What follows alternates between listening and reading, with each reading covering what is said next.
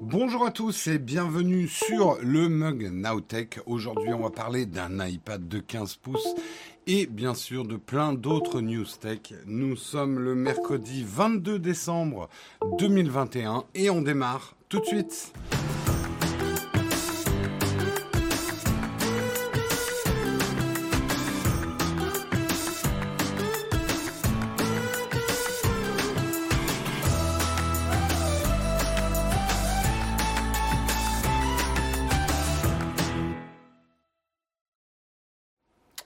Bonjour à tous, j'espère que vous allez bien. On est à deux jours de la veillée de Noël.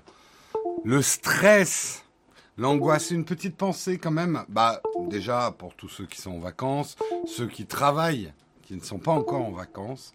Une petite pensée aussi, parce que je sais qu'il y en a beaucoup, je ne sais pas s'il y en a qui sont là ce matin, mais qui ont appris plutôt des mauvaises nouvelles, d'être soit cas contact, soit positif, euh, soit qui ont le Covid et qui du coup euh, vont devoir changer leur plan euh, pour Noël, ne pas les passer en famille, mais devoir s'isoler en cette période de Noël, ce qui est pas drôle hein, quand tu apprends il y a un petit son Windows en boucle. Alors attendez, je le coupe, je le coupe, je le coupe. Pourquoi il y a ce son? Voilà.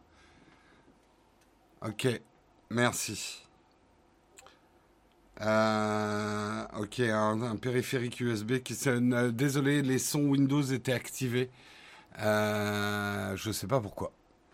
voilà, donc je répète un petit message pour ceux qui ont appris plutôt des mauvaises nouvelles ces derniers temps, euh, genre, euh, genre d'être cas contact, d'être positif ou d'avoir euh, le Covid et qui changent leur plan de Noël. Je ne sais pas s'il y en a qui sont euh, avec nous ce matin. Mais en tout cas, euh, courage. J'annonce d'ailleurs que le soir de Noël, on fera un petit coucou avec, euh, avec Marion ou moi tout seul. Un petit coucou pour éventuellement des personnes qui sont toutes seules ou un peu isolées ce, cette veillée de Noël 2021. Et eh oui, on vit cette époque. et ben, vivons-la au mieux. Donc, on viendra vous faire un petit coucou. Euh, et effectivement, pensez bien évidemment à tout le personnel soignant qui est mobilisé et euh, sur le front en ce moment. Euh, parce que effectivement, hein, je vous apprends rien, la situation est en train de flamber un petit peu quand même. ouais, le plan blanc. Est-ce qu'il y en a qui veulent le dire hein, d'ailleurs, parce que c'est aussi confidentiel, mais bah, qui vont devoir passer un Noël isolé? Euh, ouais, l'effet de tombe à l'eau. Ça sera ton cas, Yves, d'accord. Tu as le. Le va. Hein. Bah, je pense que c'est plus que normal de penser à toutes les personnes qui fêtent Noël tout seul. Nous, euh, bah, moi, j'ai la chance d'être en couple.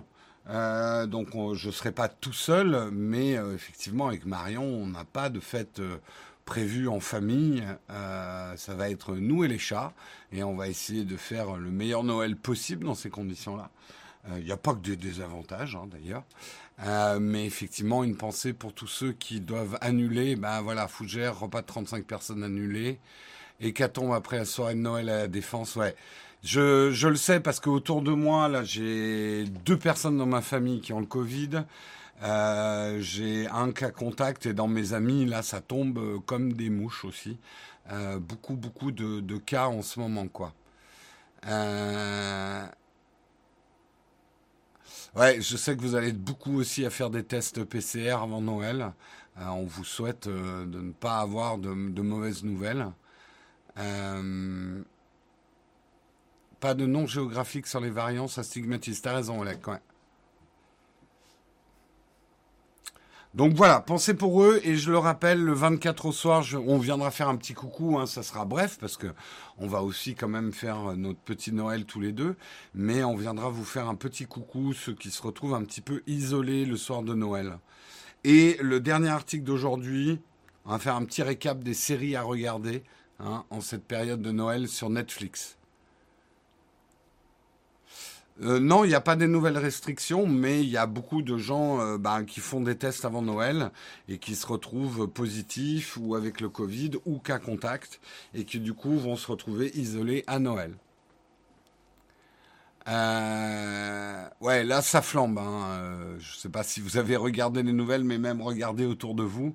Et c'est pas la peine d'être statisticien pour voir que là, c'est pas du chiquet, ça flambe un peu, quoi. Ça flambe un peu beaucoup. allez, de quoi on va parler On va, on va tâcher de quand même. On, on se serre les coudes de loin, mais on se serre les coudes quand même. Et euh, on va regarder de quoi on va parler euh, ce matin. Eh bien, regardons ça ensemble. On va parler, euh, non, c'est pas le premier sujet, ça.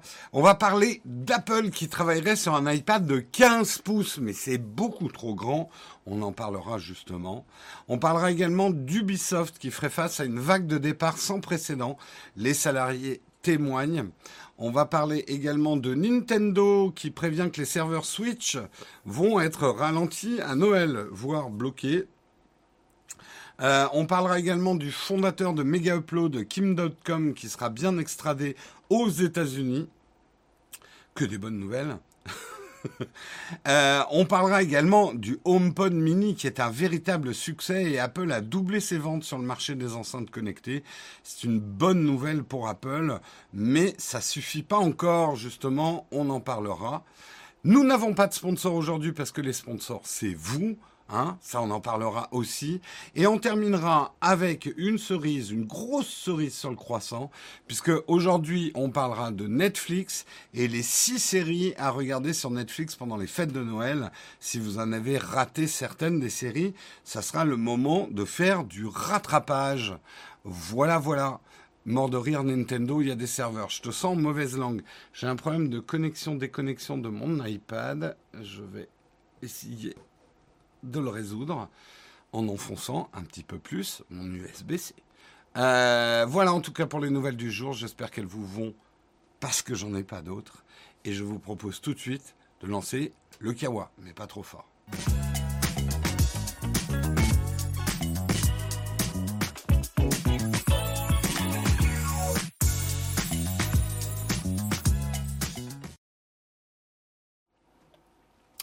On va commencer, on va parler effectivement d'une rumeur.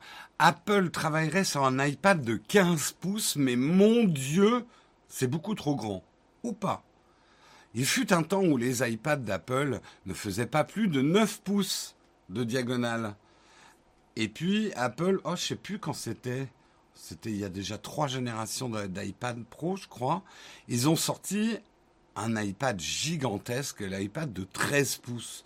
Et déjà à cette époque, hein, le 13 pouces, c'est celui que j'ai ici, vous voyez. Il est immense, il recouvre tout l'écran. Hein, c'est grand quand même, euh, un 13 pouces.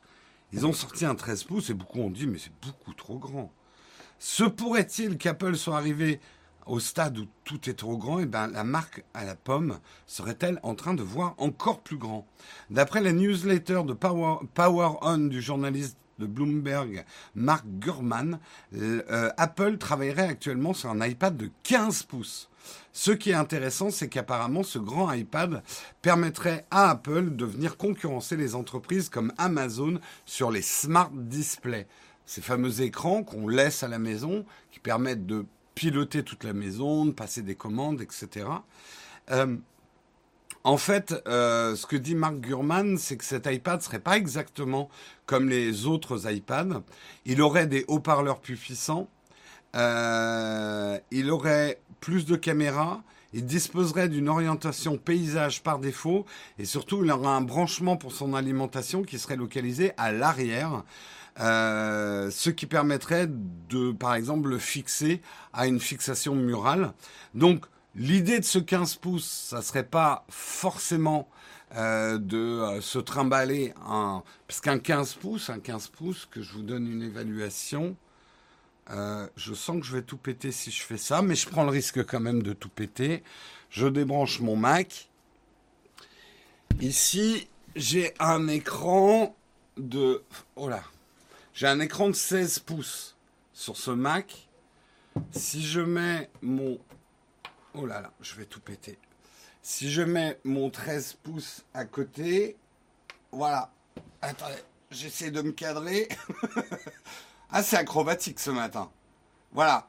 un iPad de, 16, de 15 pouces, ça sera énorme. Absolument énorme. Hop, je rebranche tout.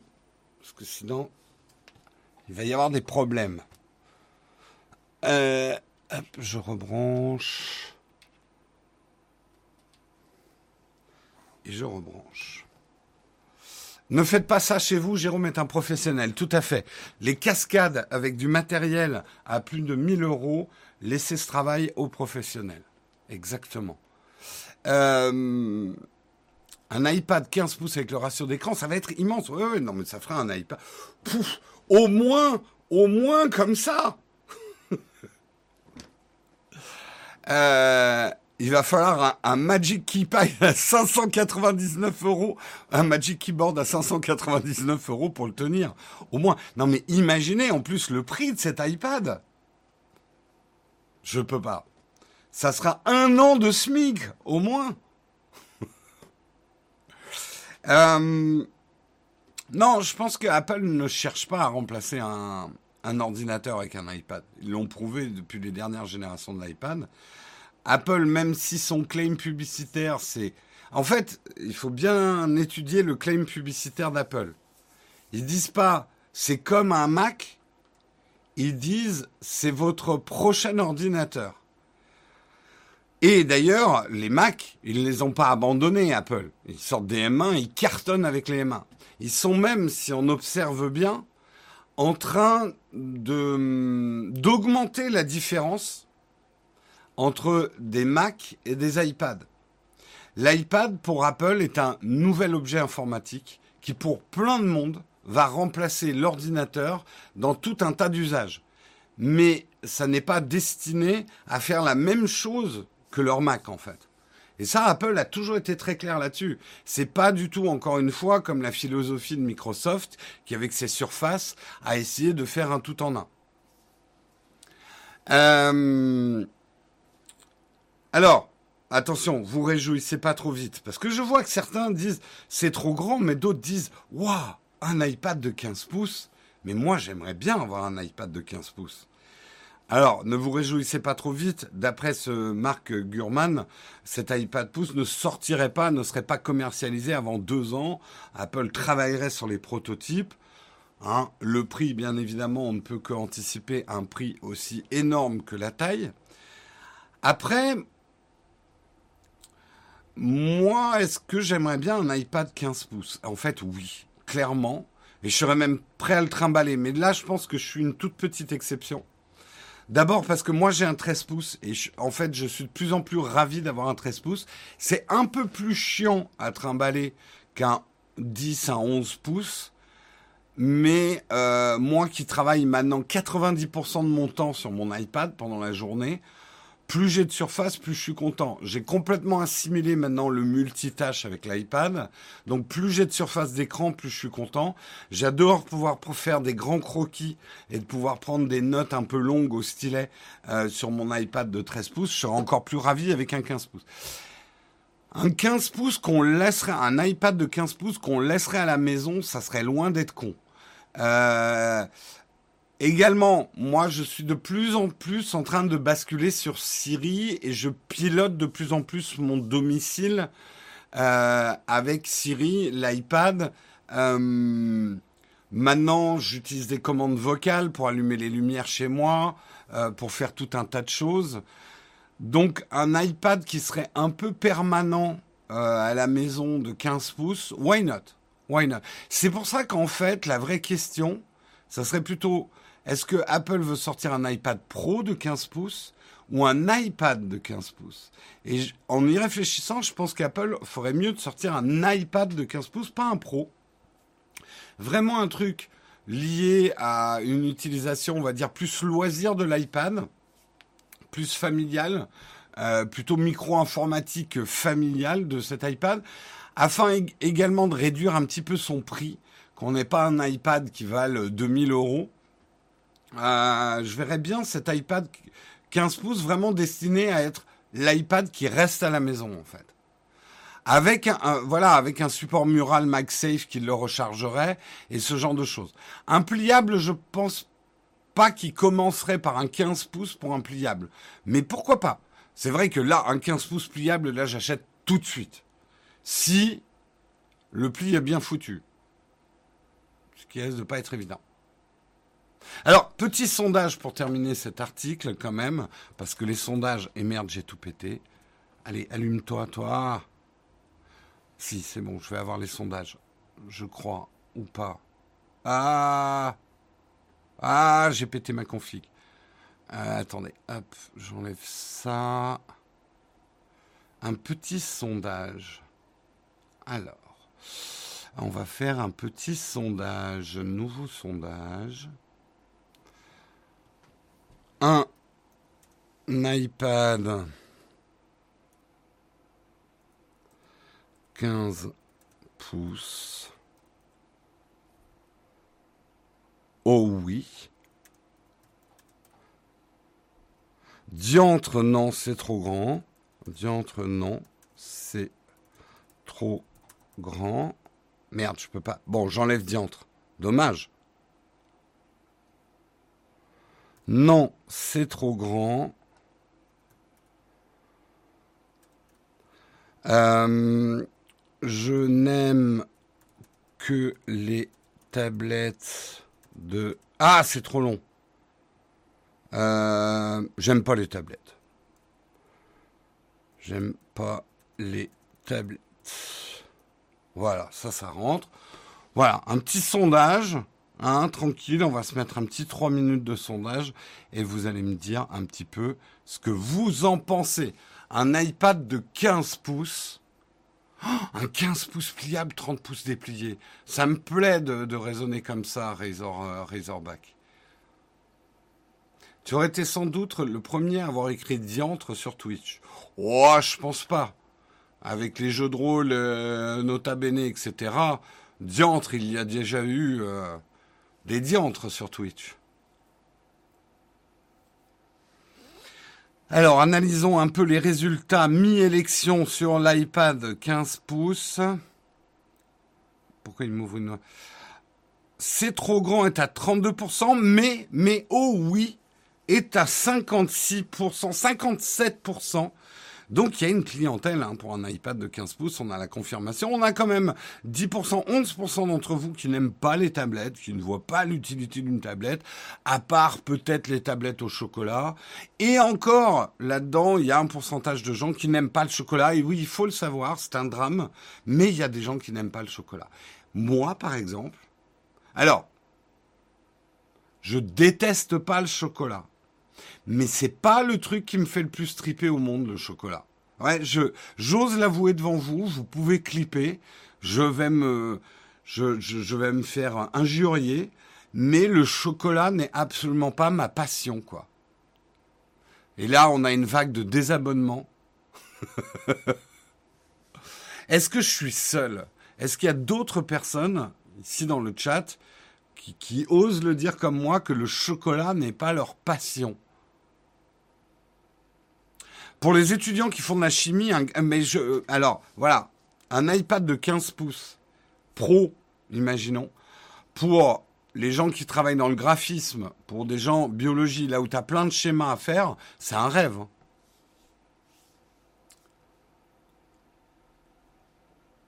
Moi, j'adore le pain d'épices. Moi, j'aime bien le pain d'épices. Après, c'est pas non plus ma folie, quoi. Mais alors, tu vois, genre, tu veux me faire plaisir, plus une tarte qu'un gâteau au chocolat. Ou un gâteau mais pas au chocolat.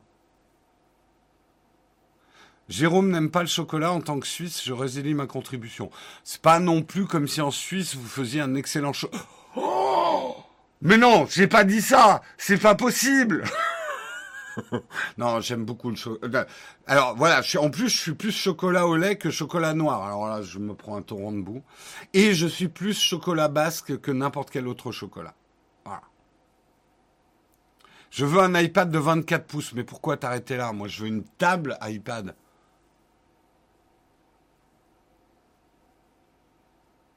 non, mais aujourd'hui, je fais que des scandales. Non, mais j'ose le dire, le chocolat basque, pour moi, c'est le meilleur chocolat. Et c'est effectivement pas quelqu'un qui est passionné de chocolat qui vous dit ça. Pourquoi basque? Alors, plusieurs raisons. D'abord, je trouve que les recettes de chocolat basque sont plus fines, les bouchées sont plus petites, euh, les chocolats basques sont en général beaucoup plus créatifs, moins conservateurs, et euh, voilà, je, préfère les chocolats basques, qui sont pas tous au piment. Hein.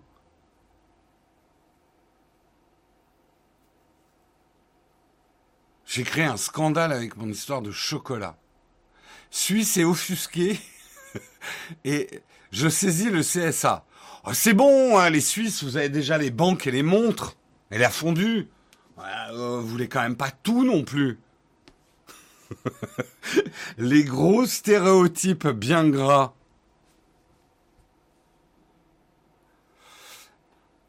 Alors, le chocolat belge, il y a plein de choses que j'adore en Belgique et j'adore la Belgique. Le chocolat belge, il y en a des très bons. Le gros problème que j'ai avec les chocolats belges, c'est que je trouve qu'ils sont trop gros. Trop, euh, il y en a trop en bouche en fait.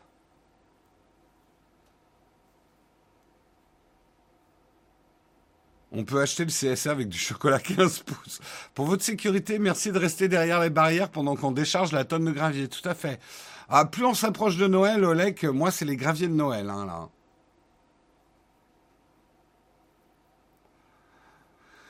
Ah, tu croques en deux fois. C'est pas ma conception de la dégustation de chocolat. Non, alors les Basques sont très conservateurs. Il y a des trucs que j'aime pas du tout dans le Pays Basque, hein, notamment la météo. Jérôme, ça tire des problèmes ce matin. Mais quand je dis que les chocolats basques sont moins conservateurs, c'est que je trouve qu'ils sont plus créatifs. Ils osent plus de choses avec leur chocolat.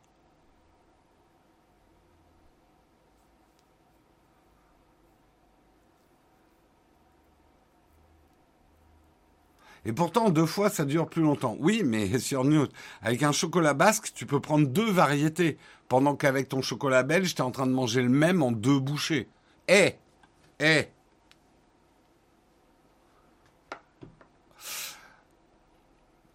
Les bandes sont utiles pour poser ses doigts sans déclencher le tactile. Tout à fait. Ah oui, oui, non. Un iPad sans bande, ça serait pas bien du tout. Hein.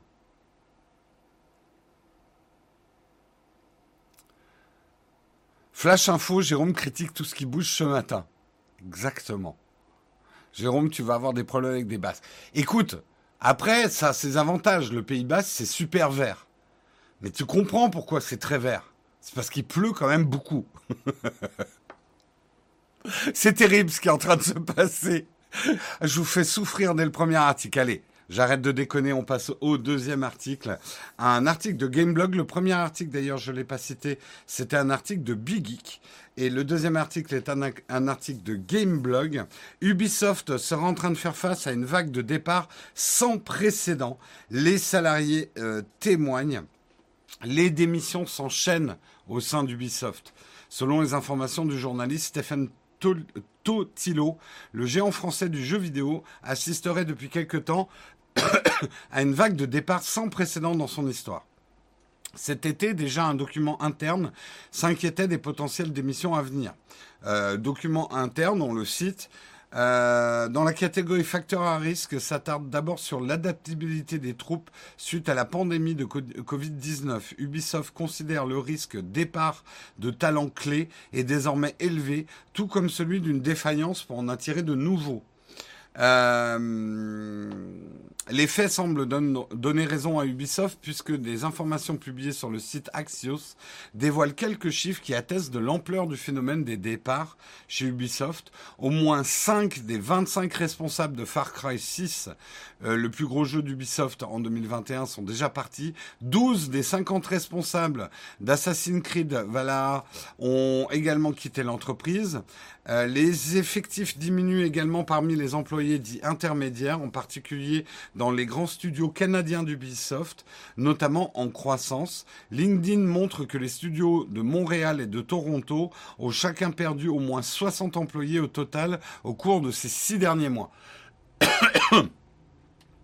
euh, cette affirmation est bien évidemment à mettre en relation avec les annonces du mois de novembre, puisque tous les studios euh, canadiens d'Ubisoft promettaient entre autres une augmentation de salaire, plus de flexibilité et six semaines de congés payés en parlant d'une nouvelle vie.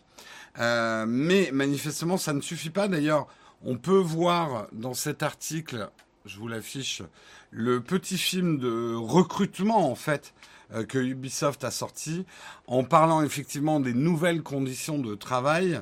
Euh, il propose effectivement des congés universels, six semaines de congés euh, pour tous et toutes, du travail hybride et flexible, travailler du bureau ou à la maison. Des congés parentaux enrichis avec le 75% du plein salaire.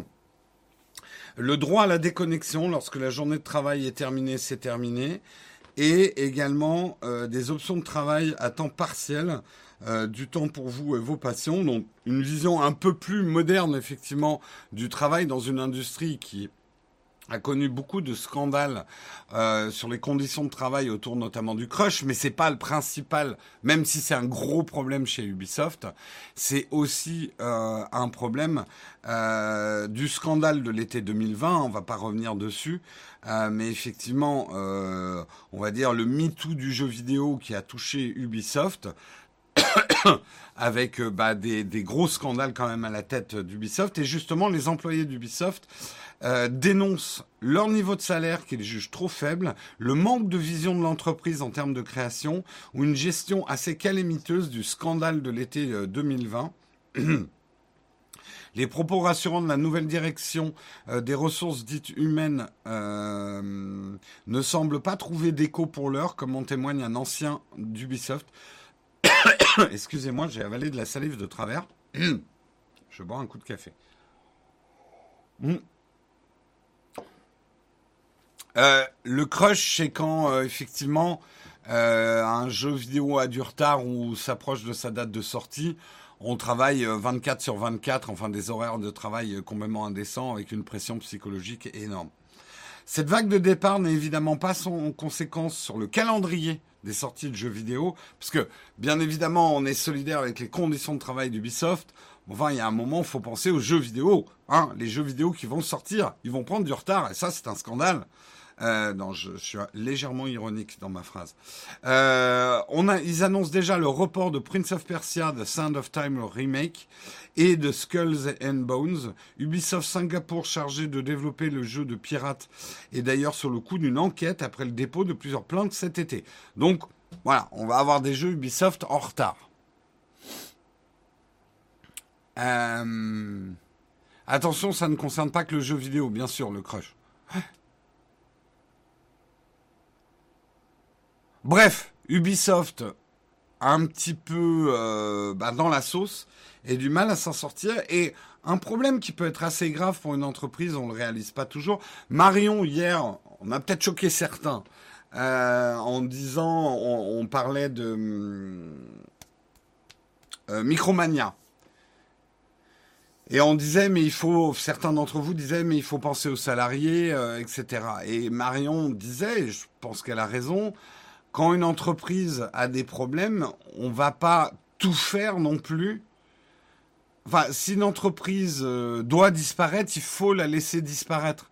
Bien sûr qu'il faut protéger le travail des gens, mais il faut jamais protéger le travail des gens euh, stupidement ou s'acharner sur un bateau qui prend trop l'eau euh, et qui doit couler. Euh, bien évidemment, on a ces images de rats qui quittent le navire, les lâches, mais il y a aussi les stupides qui restent dans un bateau jusqu'à ce qu'ils touchent le fond. Euh, il y a un moment, pour que justement peut-être d'autres entreprises émergent, créent de l'emploi et maintiennent le, tissu économique sain, il, ne faut, il faut savoir lâcher prise aussi sur certaines entreprises. En tout cas, c'est ma conviction. Et euh, quand une entreprise a trop mauvaise réputation et a beaucoup de mal à recruter euh, parce qu'ils ont plus de vision, euh, parce qu'ils ont trop de problèmes internes, il faut parfois. Je dis pas qu'Ubisoft va disparaître, on n'en est pas là, mais je pense quand même qu'il faut savoir à un moment abandonner certaines entreprises, toujours bien sûr tout faire pour préserver l'emploi. Je ne suis pas en train de tenir un discours ultra-libéral euh, non plus. Bien sûr qu'il faut sauvegarder les emplois au maximum, mais il ne faut pas essayer de les sauvegarder contre raison, parce qu'on risque de créer des problèmes encore plus graves au niveau du chômage et de la précarité en faisant ça. Et oui, c'est quelque part les entreprises, il y a des cycles naturels des entreprises et certaines entreprises doivent mourir pour fertiliser le terreau économique et permettre à de nouvelles entreprises de se créer et de créer de l'emploi. En tout cas, moi, c'est ma vision de l'économie. Je sais qu'elle n'est pas partagée par tout le monde. Il y en a d'autres qui existent. Euh, mais moi, c'est ma vision euh, de l'économie. C'est pas comme si Ubi était connu pour sortir des chefs-d'œuvre sur chefs-d'œuvre en plus au passage. C'est vrai que ces derniers temps, euh, il n'y a pas eu que des réussites loin de là chez Ubisoft. Ils ont quand même des licences extrêmement fortes. Donc ils ont des assets, comme on dit, euh, assez puissants. Ils peuvent se relever. Mais là, je pense qu'il y a un réel travail en interne. Ils doivent aller plus profondément dans leur remise en cause avant de re... C'est pas impossible hein, de, de de rebooter une entreprise, euh, mais ça demande un travail vraiment de fond, quoi.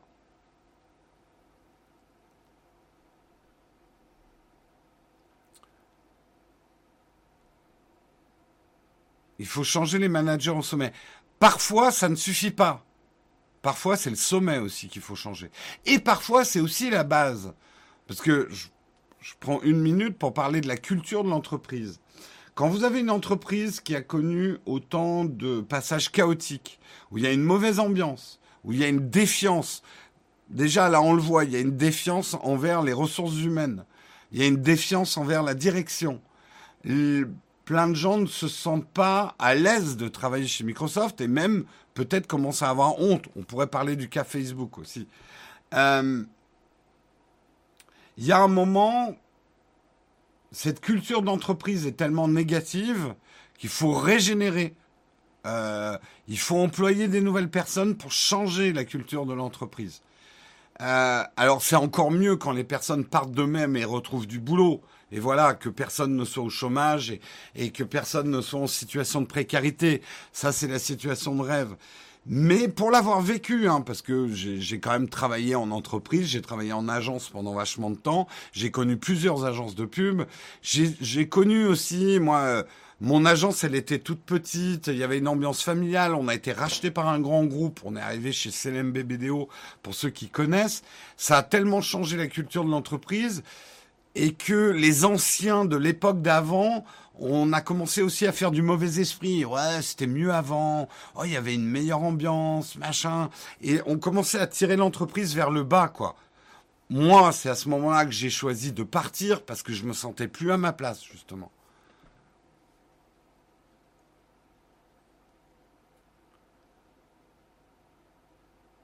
En France, on a du mal à comprendre qu'une boîte qui coule, c'est pas forcément mauvais pour l'emploi. Tout à fait. Mais attention, hein, je suis pas en train de tenir non plus un discours libéral extrême. Il y a des boîtes qui méritent qu'on essaye de les sauver. Il y a des boîtes aussi qui font d'énormes erreurs qui doivent être punies euh, parce qu'elles mettent en danger les emplois des gens qu'elles emploient. Euh, je suis pas en train de dire que les patrons sont tous euh, des gens euh, bien et raisonnables. Je suis juste en train de dire qu'un patron qui ferme sa boîte n'est pas forcément un escroc qui part avec la caisse aux Bahamas.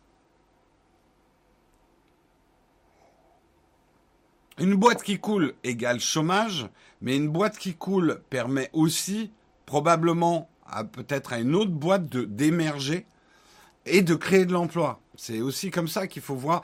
Le, tissu de l'emploi est un tissu vivant, en fait.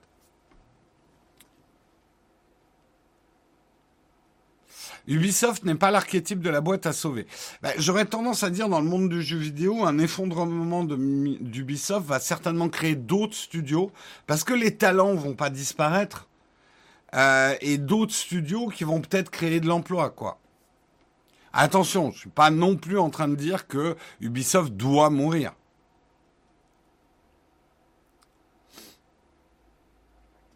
Ah, entre Ubisoft et Blizzard, ouais, on a deux gros éditeurs de jeux vidéo qui ont été très célèbres à une époque, qui, qui vont mal, quoi.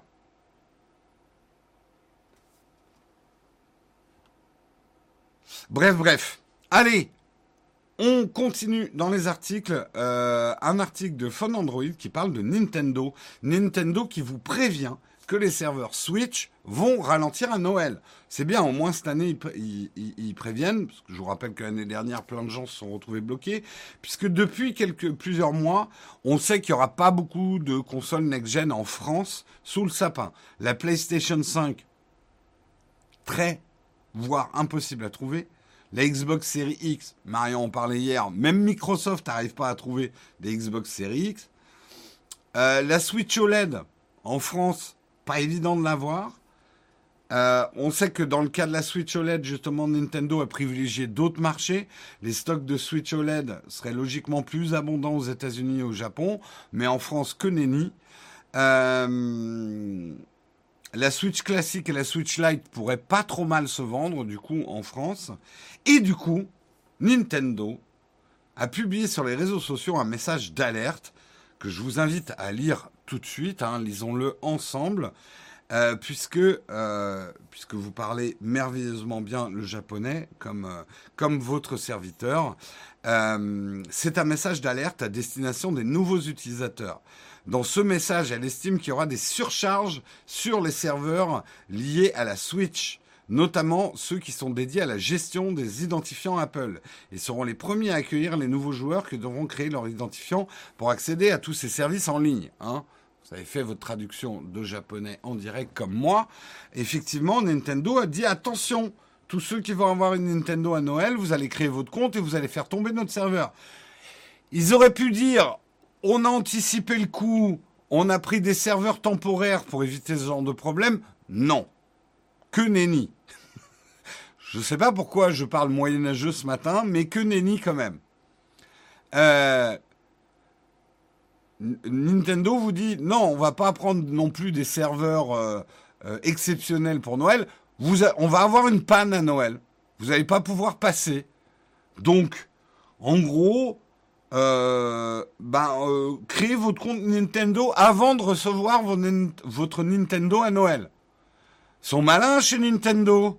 Comment on sait qu'on va avoir une Nintendo à Noël? À part quelques-uns d'entre vous, et je vous vois, qui déjà sont partis dans le placard pour espionner les cadeaux de Noël et qui ont ouvert ou sous-pesé les cadeaux pour essayer de deviner, sachez que vous allez partir en enfer. Ça ne se fait pas. Et regardez, moi qui suis un gamin qui systématiquement tous les Noëls, je trouvais toujours les caches de cadeaux et j'ai toujours su mes cadeaux de Noël avant Noël, regardez où j'en suis. Est-ce que vous avez envie de terminer comme moi? Non. Donc n'allez pas espionner les cadeaux de Noël. Bref, Nintendo vous dit, si vous allez avoir une Switch à Noël, créez votre compte euh, Nintendo dès maintenant pour pas rencontrer les pannes de serveur. Donc en gros, ils sont en train de vous dire d'aller espionner les cadeaux de Noël. Euh, non mais, alors, bon, quand on connaît Nintendo, on n'est pas surpris, mais je suis d'accord, c'est n'importe quoi qu'une entreprise dise Bon, écoutez, vous faites un petit peu chier à acheter des Nintendo. Oh là là, on va avoir trop de gens qui se connectent à Noël. Quelle est la solution?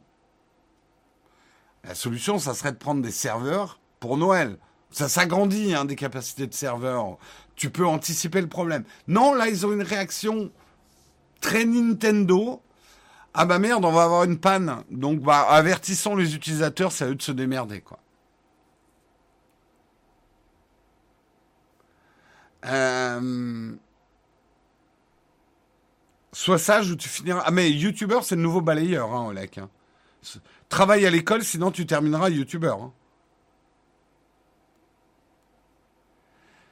Nintendo, de toute façon, ils ont quand même une manière de communiquer ils ont un rapport avec leurs clients qui est très particulier, je trouve.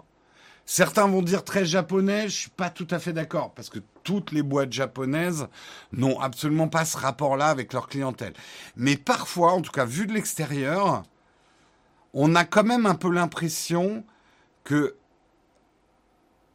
euh, le client n'est pas du tout roi chez Nintendo. C'est eux qui nous font une fleur en créant des consoles et des jeux, et que s'il y a un peu des problèmes, c'est un peu de notre faute.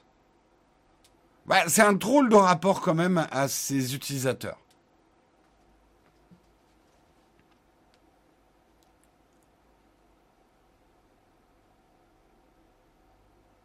Oui, mais Final Fantasy IV n'arrive pas à acheter des nouveaux serveurs, il y a une pénurie. Oui, j'ai entendu que Final Fantasy XIV avait du mal à fonctionner, ouais.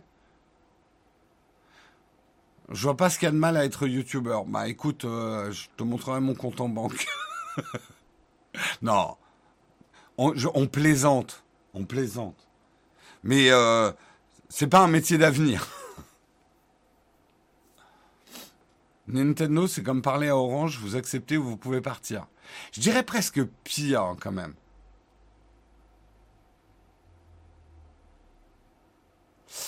Alors oui, on pourrait comparer à Steve Jobs qui disait euh, c'est vous qui tenez mal l'iPhone, mais je suis pas d'accord. Apple a un service clientèle.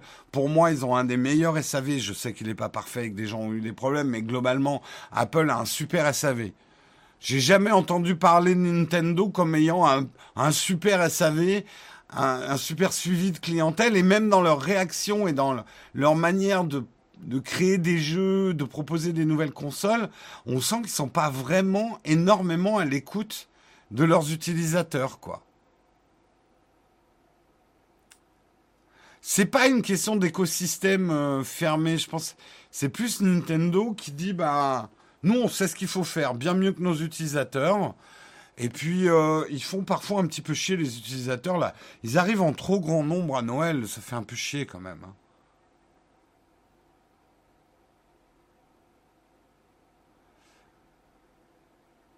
Euh, la 3DS vendue sans chargeur, ouais.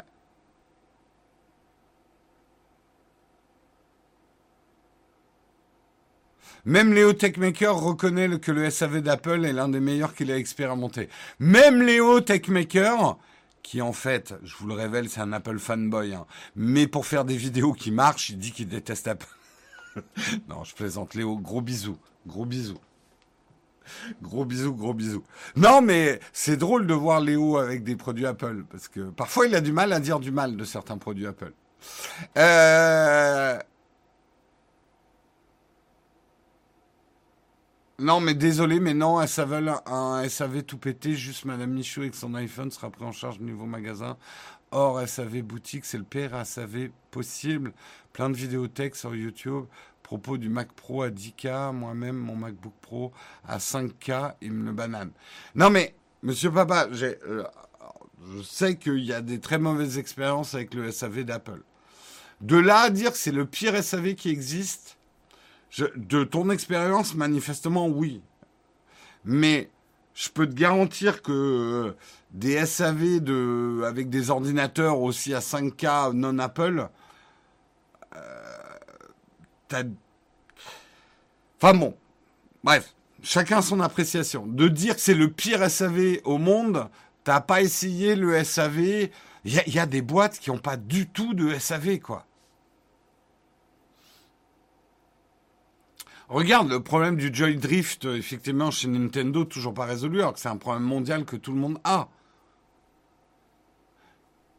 J'ai pris des précautions, j'ai dit que c'était pas le meilleur non plus. Mais Apple a au moins un service SAV et réagit quand il y a des problèmes euh, à grande échelle. Euh, Nintendo a attendu sept années euh, pour reconnaître du bout des lèvres le problème de drift.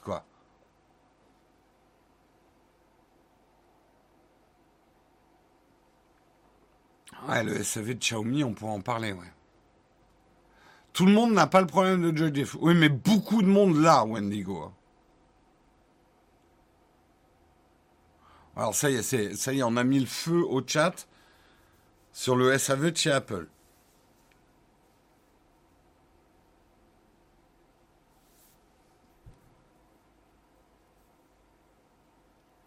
Xiaomi, tu sais que tu achètes du jetable. Ouais, mais ça devrait pas se produire. Ça, après, c'est mon avis euh, à moi. Bon, bref, allez, on continue. Oui, on continue. Euh, on va parler de Kim.com. Est-ce que vous vous souvenez de Kim.com Ça commence à dater toutes ces histoires. Mega Upload. Je pense que vous êtes quand même beaucoup à avoir utilisé Mega Upload à l'époque. C'était, c'est vrai que ça date quand même, hein, parce que euh, tout ça se passait en 2011, 2012. Euh, et ben en fait, on apprend aujourd'hui que le fondateur de Mega Upload, Kim.com sera bien extradé aux États-Unis. Je vous rappelle euh, qui est Kim.com en vous le montrant. C'est le fondateur de Mega Upload. Euh, là, c'est en septembre 2013 euh, qu'on le voit. Euh, c'est un nouveau revers et c'est même le dernier revers pour Team.com. La plus haute juridiction de Nouvelle-Zélande a rejeté mardi 21 décembre son dernier recours contre son extradition aux États-Unis, où le fondateur de MegaUpload.com est accusé de piratage à une échelle industrielle. Euh, Kim.com est soupçonné d'avoir détourné des millions de dollars avec son emblématique plateforme de téléchargement en ligne. Il est, accusé aux États-Unis de fraude, de raquettes et de blanchiment. Euh, et il encourt jusqu'à 20 ans de réclusion aux États-Unis. Euh, C'était son dernier recours euh, auprès de, la justice néo-zélandaise. Euh, son vrai nom de Hakim.com, c'est Kim Schmidt, hein, il est d'origine allemande. Euh, il y a dix ans, souvenez-vous, il y avait eu un raid spectaculaire de la police néo-zélandaise à la demande du FBI dans la Dotcom Mansion, sa somptueuse propriété à Auckland, en janvier 2012. Donc ça c'était en 2012, donc ça fait bien, ouais, bientôt dix ans. Euh, Kim.com a réagi avec indifférence à l'annonce euh, de son du, du refus, euh, enfin de son extradition probable aux États-Unis. Euh, puisque euh, sur Twitter, il a tweeté I'm not impressed. Je ne suis pas impressionné par cette décision de justice. Kim.com et ses co-accusés sont soupçonnés d'avoir tiré de leur activité 175 millions de dollars de bénéfices illégaux et causé plus d'un demi-milliard de dollars de pertes aux ayants droit des œuvres musicales, films et autres produits piratés. Mega Upload a été fermé par la justice américaine. Les accusés se défendent de toute infraction. Kim.com affirme que les poursuites ont été orchestrées par l'administration de Barack Obama pour faire plaisir aux puissants d'Hollywood. Mega Upload fut, l'un des premiers exemples de cloud computing, hein, pardon, euh, l'informatique en nuage. Euh, des utilisateurs pouvant mettre en ligne des fichiers stockés sur des serveurs, les rendant plus facilement disponibles au téléchargement. Au plus fort de son activité en 2011, le site revendiquait pas moins de 50 millions d'usagers quotidiens et 4% du trafic Internet mondial. Et c'est vrai que... Mega Upload, moi je m'en souviens très bien. Euh, C'était avant qu'on se mette à utiliser des G-Drive ou euh, des Dropbox ou des trucs comme ça. On se servait, moi je me servais de Mega Upload pour transférer des fichiers euh, de boulot notamment. Ça a été effectivement, je crois, mon premier disque dur sur le cloud. Mais bien évidemment, on était en 2011 dans une période où le piratage était beaucoup plus répandu qu'aujourd'hui. Euh, ouais, mais le méga upload d'aujourd'hui, c'est pas du tout le méga upload de, l'époque. Euh, mais c'est vrai que méga upload, on s'en servait surtout pour partager des séries euh, et énormément de piratage. Et c'est ce que reprochent les États-Unis. Et quand même, avant de voir des Robins des Bois de partout, Kim.com faisait pas ça juste pour vous faire plaisir et que vous puissiez regarder des séries gratuitement.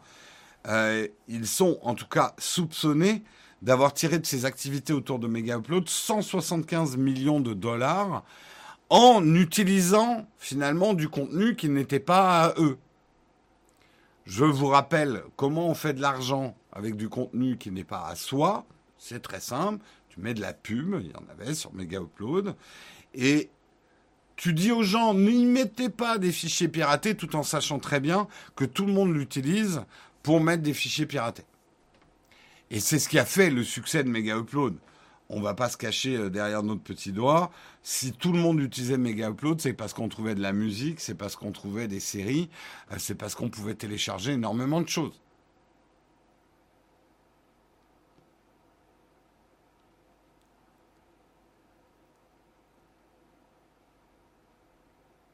Grâce au piratage de l'époque, on a aujourd'hui des Netflix et Game Pass. C'est une manière de voir les choses à Lyon. grâce aux pirates de l'époque, nous avons des services payants. Non, mais c'est une manière de voir les choses. On va pas revenir sur euh, le débat du piratage, qui est un débat fort complexe, hein, euh, où il faut se situer à tout un tas de points de vue différents. Euh, bien évidemment, moi, le fait que je crée du contenu aujourd'hui m'a sensibilisé aussi au fait que c'est pas cool quand tu piques ton contenu et que des gens font de l'argent avec quelque chose que tu as créé toi et que tu as payé toi. C'est mettez-vous juste à la place quand même de temps en temps des gens qui ont créé un film, qui ont créé une musique, qui ont payé des gens pour créer ce film, cette musique, ce truc, ce jeu vidéo, euh, donc ça leur a coûté de l'argent, ça leur a coûté du temps de créer quelque chose, et qui voient d'autres personnes non pas le distribuer gratuitement, mais se faire beaucoup d'argent sans rien leur donner à eux. Est-ce que vous, ça vous foutrait pas un peu les boules? Je vais essayer de donner une analogie. Vous avez un jardin. Imaginons vous avez un jardin devant chez vous. Et euh, dans ce jardin, ben, il y a quelqu'un qui vient, euh, euh, crée un petit marché sur le jardin en vendant les affaires de votre maison que vous avez payées. Et il se fait plein d'argent. Il fait un vide-grenier de votre maison euh, en vendant des affaires qui sont à vous. Mais il vous donne pas un copec et en plus il est installé chez vous. Est-ce que ça vous foutrait pas un peu les boules? Juste, mettez-vous juste 5 secondes. Euh, alors, après, attention, je sais que c'est un débat complexe, et je suis d'accord avec certaines choses qui sont en train de se dire. Ça a eu aussi le mérite de foutre un coup de pied dans un fonctionnement des majors qui n'était pas bon non plus et qui ne pouvait pas perdurer. On a accéléré la disparition de certains dinosaures et ça a permis l'émergence effectivement de nouveaux business models.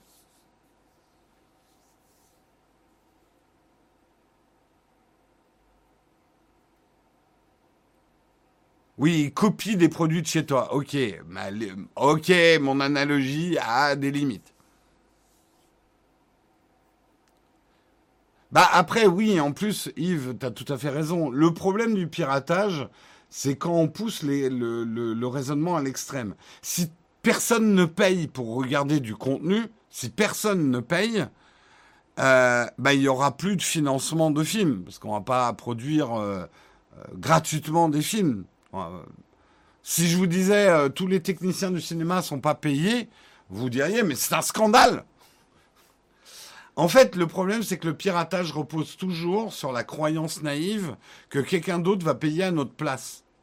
Et me dites pas que j'ai tort. Est-ce que quelque part au fond de vous-même, vous pensez pas qu'il y aura toujours des cons pour payer à votre place quand vous piratez quelque chose?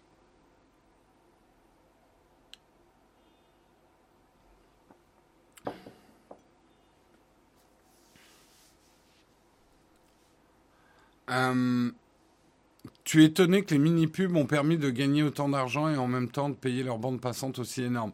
Bah en fait, quand tu arrives à créer un trafic énorme, et euh, je peux te dire quand même, 50 millions d'usagers à l'époque, hein, en 2011, 4% du trafic Internet mondial, oui, même avec des micro-transactions publicitaires et des pubs claquées au sol, pourries, que personne ne regarde, tu gagnes quand même 175 millions de dollars. En fait, le secret de ces trucs, c'est comme le porno. Quand un nombre d'utilisateurs tellement gigantesque que même une toute petite somme d'argent par utilisateur représente des sommes énormes. Surtout si tu n'as pas à payer le contenu. Et les sites porno, c'est pareil, ils ne payent pas leur contenu, ils le prennent. c'est tout le problème de l'économie du porno en ce moment. Euh, vous croyez pas que euh, X vidéo ou, euh, Hamster machin là, ils payent les vidéos qu'on regarde là-dessus? Non, ils les payent pas.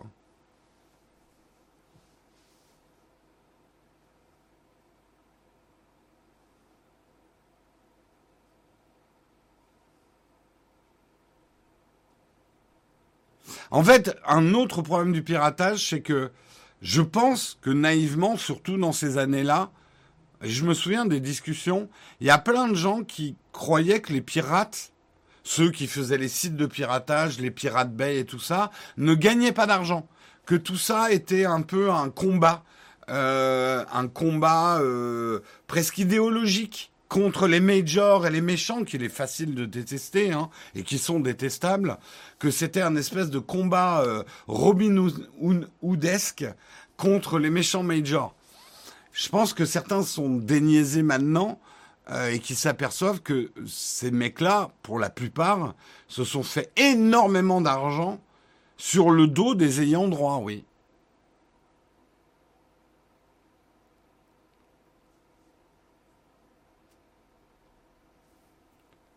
Ils volent des vidéos de hamsters, c'est honteux, tout à fait.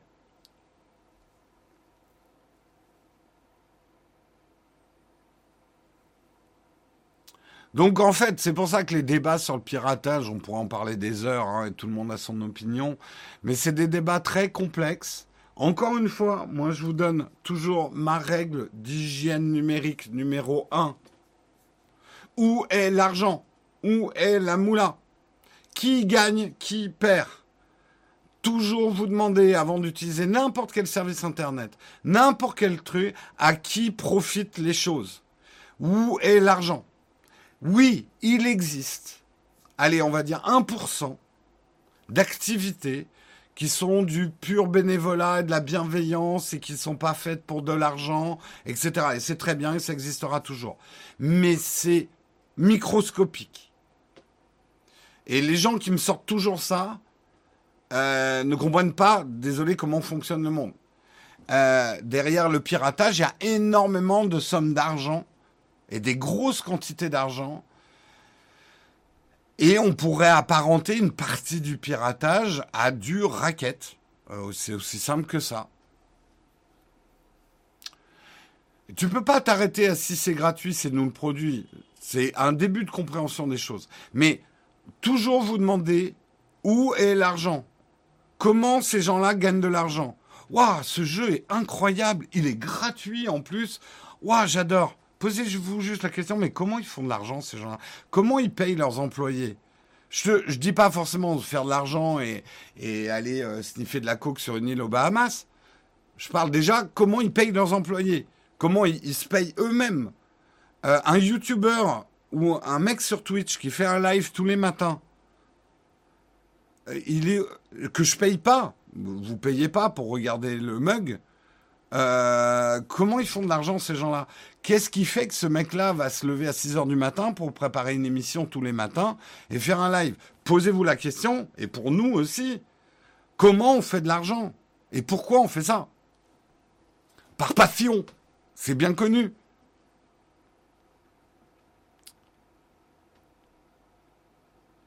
Merci Xayer42 qui du coup nous fait son 11e mois d'abonnement. D'ailleurs, je vais en profiter peut-être pour faire une petite vague de remerciements des contributeurs du jour puisqu'on parle de business model. Ça en fait partie tout à fait. Merci Superpool pour euh, ton prime troisième mois d'abonnement. Merci à... Attendez, j'ai un petit problème de refresh. Je refresh un petit coup. Hop, j'enlève le filtre qui fout la merde. Hop. Et je remercie donc Sayer42 pour son 11e mois d'abonnement, euh, Laclo pour son 19e mois d'abonnement, Superpool pour son 3e mois d'abonnement, Anna Detio pour son Prime, Originally Strange pour son 15e mois d'abonnement, euh, Altaran également pour son 6e mois euh, d'abonnement, et merci aussi Nado Teki qui a ouvert le bal avec son Prime il y a une heure. Merci à vous les contributeurs du jour. Euh, Apple vous rémunère, on le sait, bien sûr, mais bien évidemment.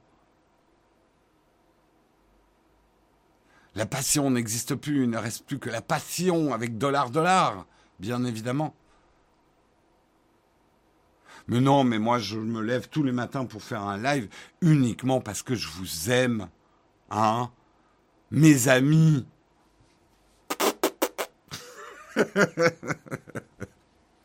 vous n'êtes pas, mes amis, vous le savez très bien. Euh, Aaron Banadam, merci pour ton prime, 14e mois, d'abonnement. Euh, apparemment, les délais entre la sortie des cinémas seraient raccourcis. Oui, on avait traité de cet article.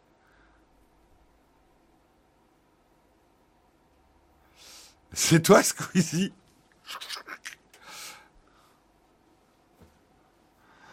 Des pompes à fric, j'irai pas jusque-là, tulipe coquine.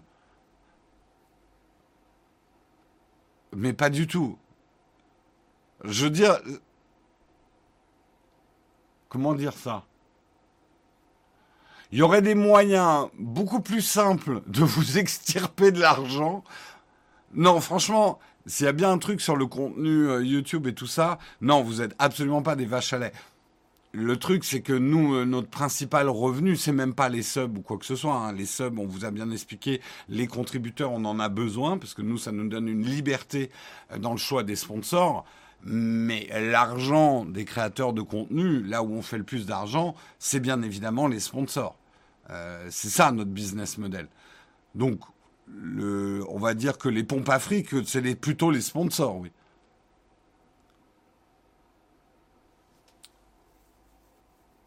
Pirate Bay était un site euh, pirate aussi, voire plus important que Mega Upload. Hein. Alors Pirate Bay n'existe plus, disons qu'il existe sous des formes qui n'ont rien à voir avec la forme d'origine.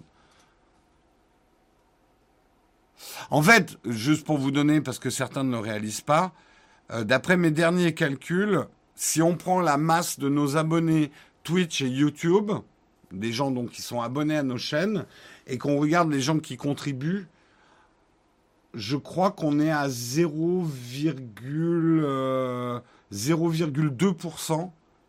des gens qui nous regardent euh, qui sont contributeurs. Euh, j'ai toujours rêvé d'arriver au 1%. Le 1%, c'est le Graal qu'on recherche en crowdfunding.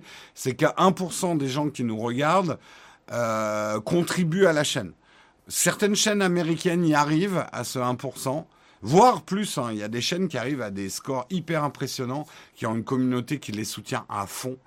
Euh, mais nous, déjà, le 1%, je peux vous garantir qu'on arriverait au 1% de notre communauté euh, qui contribue, on aurait beaucoup moins besoin de sponsors. Ça, c'est clair. Hein.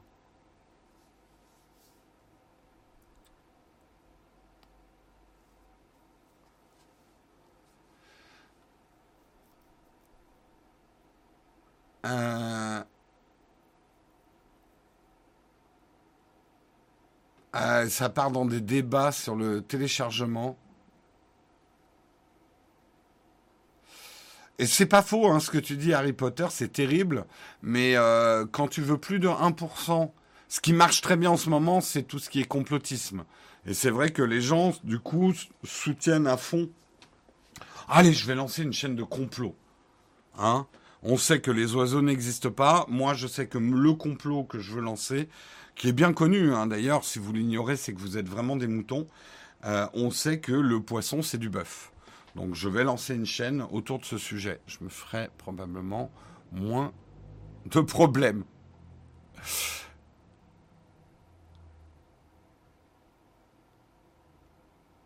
Point.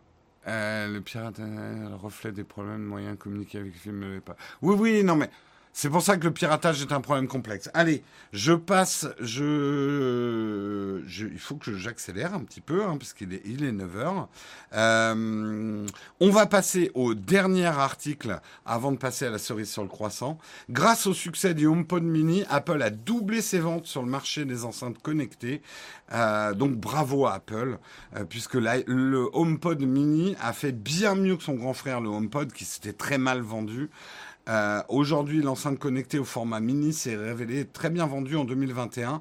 Apple aurait quasiment doublé ses parts de marché sur le segment des enceintes connectées, et ça grâce au HomePod mini. En effet, dans les détails, au lancement de sa nouvelle enceinte à l'automne 2020, Apple détenait à peine 5,9% de parts de marché des enceintes connectées. Un an après, au troisième trimestre 2021, Apple a vu ses chiffres s'envoler avec 10,2% de parts de marché, soit une augmentation de 92%. Sur cette même période, ce sont 4 millions d'unités du HomePod mini qui ont été vendues. Je vous invite à regarder ma vidéo de l'année dernière sur le HomePod parce qu'elle est pertinente encore cette année. Le HomePod, est-ce que c'est un bon cadeau de Noël? Je continue à dire oui, le HomePod mini est un excellent produit, un excellent rapport qualité-prix, euh, ce qui peut surprendre chez Apple. Mais c'est vrai, à 99 euros, euh, cette enceinte a des qualités euh, que n'ont pas euh, des compétiteurs à ce prix-là et reste même un an après très compétitif. Attention, un gros bémol à ça, le HomePod mini n'est un produit intéressant que si vous avez un iPhone. Euh, c'est vraiment une extension de l'iPhone ou de l'iPad, c'est une extension de l'écosystème Apple. Je ne conseillerais absolument pas de prendre un HomePod pour quelqu'un qui est dans un écosystème Android. Euh,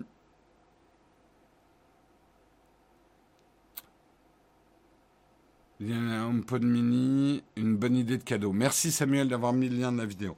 En tout cas, Apple euh, a encore du chemin à parcourir quand même. Donc on a fait euh, Hurrah Apple, mais en même temps, ils en sont très très loin de leurs compétiteurs. Amazon et Google possèdent à eux seuls 50% du marché des enceintes connectées. La concurrence directe du HomePod mini, la Google Nest Mini, est l'enceinte connectée qui s'est le mieux vendue sur les trois premiers trimestres de 2001. Euh, rien d'étonnant quand on sait que l'enceinte Google est vendue au prix public de 60 euros, donc quand même 30 euros, voire non, 40 euros moins cher que celle d'Apple. Et elle est très souvent gratuite ou offerte en bundle. Apple, euh, Google a fait son tapis de bombe. Aujourd'hui, j'ai même envie de dire, si vous avez payé votre Nest Mini ou votre petite enceinte Google, vous êtes fait couillonner quelque part. Parce que je crois que j'en ai deux ou trois ici que j'ai eu gratuitement avec d'autres produits.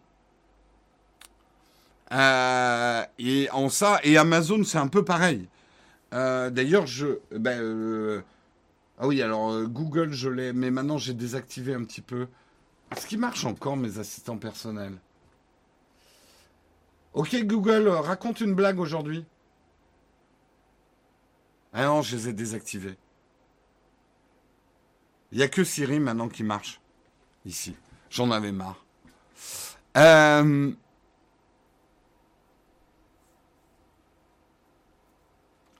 si vous avez payé la Google Nest, vous êtes à l'extrême opposé des pirates, ouais. Ah merde, j'ai activé chez vous. Oh, désolé. Ouais, je devrais pas faire ça. Alors oui, moi j'ai euh, mon Siri. Alors, je vais, je vais pas activer avec la phrase clé. Raconte une blague.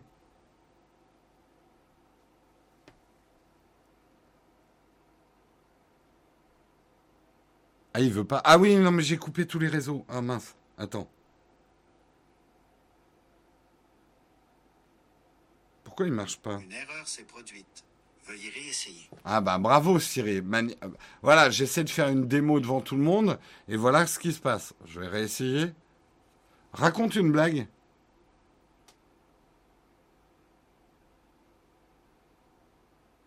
Non, il a du mal là. Mais ah oui, non, mais c'est parce que j'ai coupé. Attendez, il faut que j'enlève une, euh, un mode de concentration. Je pense qu'il le bloque. J'espère que c'est ça. Qu'est-ce qui se passe? Attendez, je suis sur quel réseau? C'est avec ma watch. Raconte une blague. Eh, mais il le fait pas par oral. Ah, mais j'aimerais bien que vous entendiez la voix euh, canadienne de mon Siri. Raconte une blague. Non, il veut pas avec l'iPhone. Ça marche avec l'Apple Watch, mais pas avec l'iPhone. Pourquoi? Pourquoi, pourquoi? Pourtant, je suis sur le bon réseau. Qu'est-ce qui se passe? Attendez. C'est autre chose. Je pense que j'ai un problème de Wi-Fi. J'essaie en 5G. Raconte une blague. Eh, mais il veut pas me le faire par oral. Pourquoi les livres ont toujours chaud? Parce qu'ils ont une couverture. Euh pas réveillé ce matin. Il veut pas parler. Mais euh, je crois que j'ai coupé le, truc vocal, c'est pour ça. Il parlait trop. Ah, attendez. Raconte une blague. Monsieur et Madame Ferry ont un fils. Comment s'appelle-t-il? Sam. Ça me fait rire. Raconte une autre blague. C'est quoi un canif? Un petit chien. J'avoue, j'ai rigolé. J'avoue, j'ai rigolé.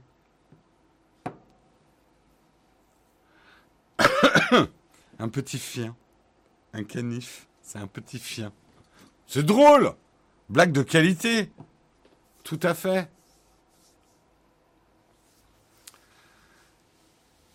Euh... Quel est le compte pour un bourdon d'avoir le cafard? Oh, c'est mignon. Oui, oui, moi j'ai réglé effectivement mon Siri avec l'accent canadien, parce que ça me plaît bien, ça lui donne du caractère.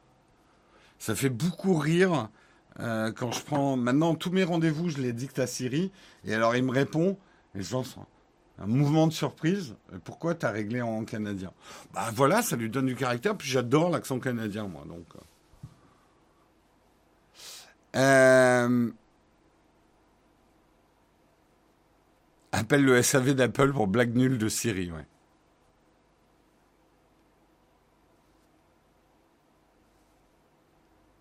Jérôme, n'oublie pas ta cerise sur le croissant. Mais bien sûr, Samuel, on a largement le temps. Regarde, il est 9h10. Et d'ailleurs, je vous propose, on va passer à la cerise sur le croissant, hein, maintenant qu'on a fini avec les HomePod mini. Euh, je vous rappelle, juste quand même pour les HomePod mini, euh, qu'ils euh, existent dans des nouvelles couleurs cette année, orange, jaune et bleu. Si vous voulez vous en acheter, n'oubliez pas d'utiliser nos liens d'affiliation. Moula Mais n'oubliez jamais d'utiliser nos liens d'affiliation. Et d'ailleurs, aujourd'hui, nous n'avons pas de sponsor, parce que les sponsors, c'est vous. Hein. Donc, je voudrais profiter de cette fin d'année et bientôt les fêtes pour remercier tous nos sponsors de l'année. Vous nous avez permis, et je, je le redis, parce que c'est hyper important de comprendre ce qu'on fait avec votre argent. Parce que là-dessus, on est super transparent. Euh, l'argent que vous donnez à la chaîne, que ce soit par des subs, euh, que ce soit par des primes, que ce soit à travers Patreon, ne me paye pas moi, ne paye pas le loyer, ne paye pas le matériel. Vous ne payez qu'une seule chose, c'est une partie des salaires et des traites des gens qui travaillent pour la chaîne. Donc euh, Karina, Guillaume, etc. Euh, cet argent, alors, on ne gagne pas assez d'argent à travers les contributeurs pour pouvoir payer l'intégralité des salaires et des traites, surtout qu'ils sont super chers. Euh, non, je plaisante.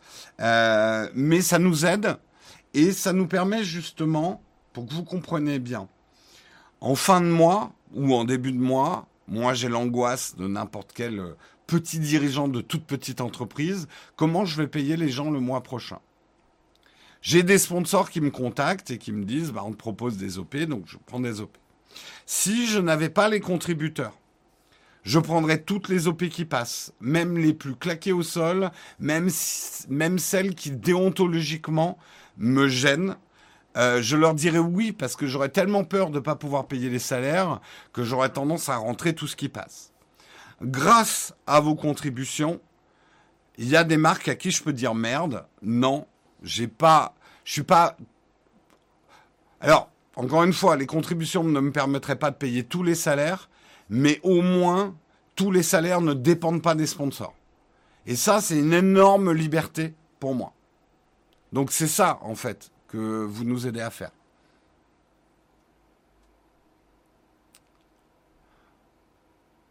Moi, moi, le loyer le matos, on le paye avec l'argent des sponsors, vous vous préoccupez de comment je me paye.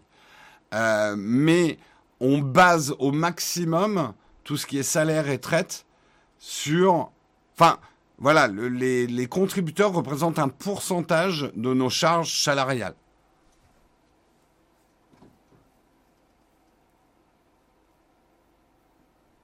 Oh, merci Jess qui a offert un abonnement à la communauté, qui a déjà offert 22 abonnements. Merci à toi Jess. Je veux bien payer leur salaire, mais pas leur congé payé. Il faut pas déconner non plus. Payer les gens à rien foutre, non, Camille. Camille, déjà, j'ai précisé, vous n'arrivez pas, tous les contributeurs rassemblés, à payer même un seul salaire. Vous nous aidez à payer les salaires.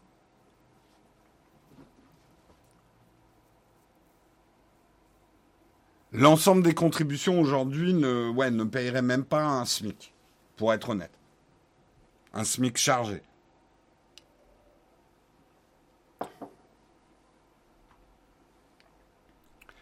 Euh, dire qu'on paye même les jours de repos une honte.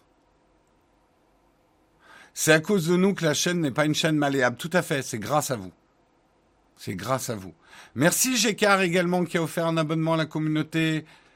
Premier abonnement cadeau. Merci qui a offert à l'étudiant un abonnement. Merci, merci. serait le pied si les contributeurs assuraient 100% du chiffre d'affaires. Ah oui, oui, mais on en est très très loin, je vais être honnête. Hein. Aujourd'hui, les contributeurs, et la part a diminué, euh, mais euh, je sais pas, je voudrais pas faire une mauvaise évaluation, mais les contributeurs représentent, allez, entre 10 et 15% de notre chiffre d'affaires aujourd'hui. Bah, c'est simple, hein, j'ai toujours été transparent. Aujourd'hui, la chaîne, elle a besoin entre... Euh, au minima, je dirais qu'aujourd'hui, il nous faut 15 000 euros par mois pour euh, fonctionner, pour tourner, pour tout payer. Donc il faut que notre chiffre d'affaires soit supérieur à 15K. Donc voilà, je vous laisse à vos calculs comptables. Ou Samuel qui régale. J'ai bien fait de, de, prendre un petit peu de temps pour parler des contributeurs, dis donc. Bonne opération. Merci Samuel qui a offert 10 abonnements à la communauté. Merci beaucoup Samuel. Veuillez entrer le code PUC a, a offert 5 abonnements à la communauté. Gécard 24 579 a offert un abonnement à la communauté et Jess aussi. Merci à vous. Euh, je sais pas si je t'ai remercié aussi Harry Potter 2, Harry Potter 2 pour ton Prime, mais je te remercie au passage. 15K, ça fait combien de subs? Oh, Ça en ferait pas mal. Hein. Bah, les subs, c'est à peu près 1K par mois. Je suis super transparent ce matin. Tous les subs, euh, c'est à peu près 1000 euros par mois.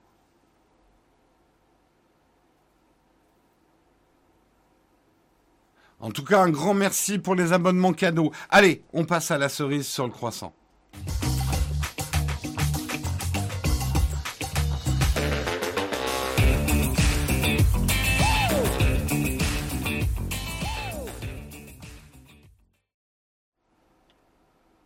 Eh oui, bien sûr, il y a le budget, budget sapin qui est important. Merci, on est dans le train de la hype et merci Altaran également qui a offert euh, des abonnements cadeaux cette année. Merci, merci.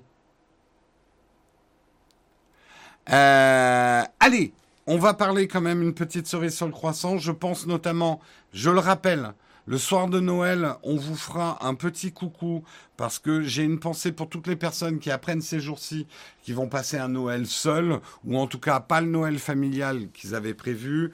Vous n'êtes pas sans savoir que euh, il y a beaucoup de gens qui ont le Covid, beaucoup de gens qui sont cas contact, beaucoup de gens qui sont positifs ces, derniers jours. Il y a une vraie euh, enfin, il y a une vraie épidémie, quoi. Il n'y a pas d'autre mot.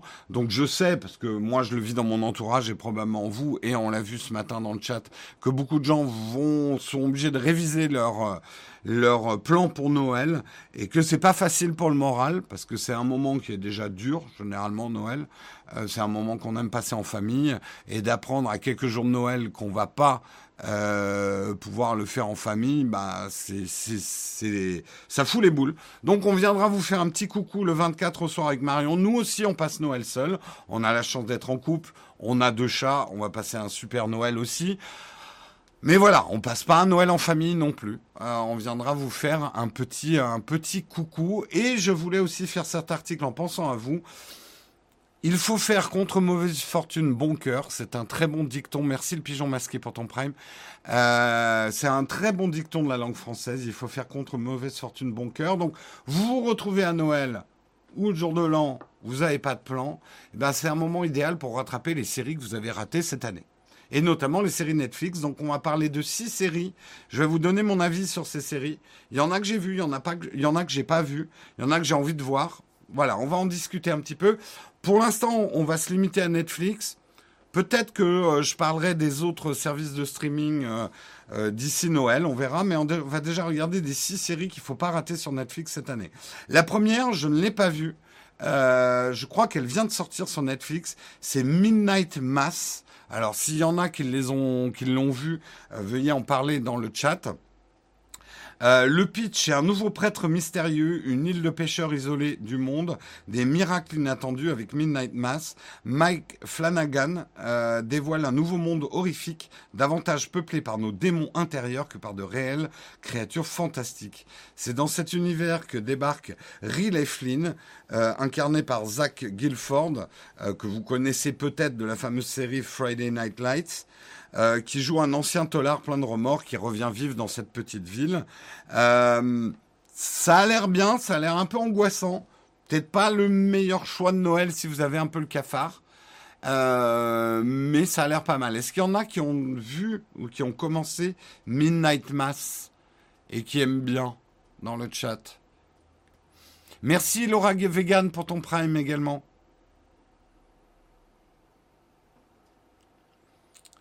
Moi, j'aime la morale de cette série, d'accord. Donc, il faut. Mais je vais peut-être la regarder. Je vous en redirai. Alors, la deuxième série à découvrir, c'est Made. Alors, ça, c'est Marion qui vous en a parlé. Moi, je ne l'ai pas regardé, mais je sais qu'elle a adoré. C'est plus une mini-série, euh, je crois, de 10 épisodes.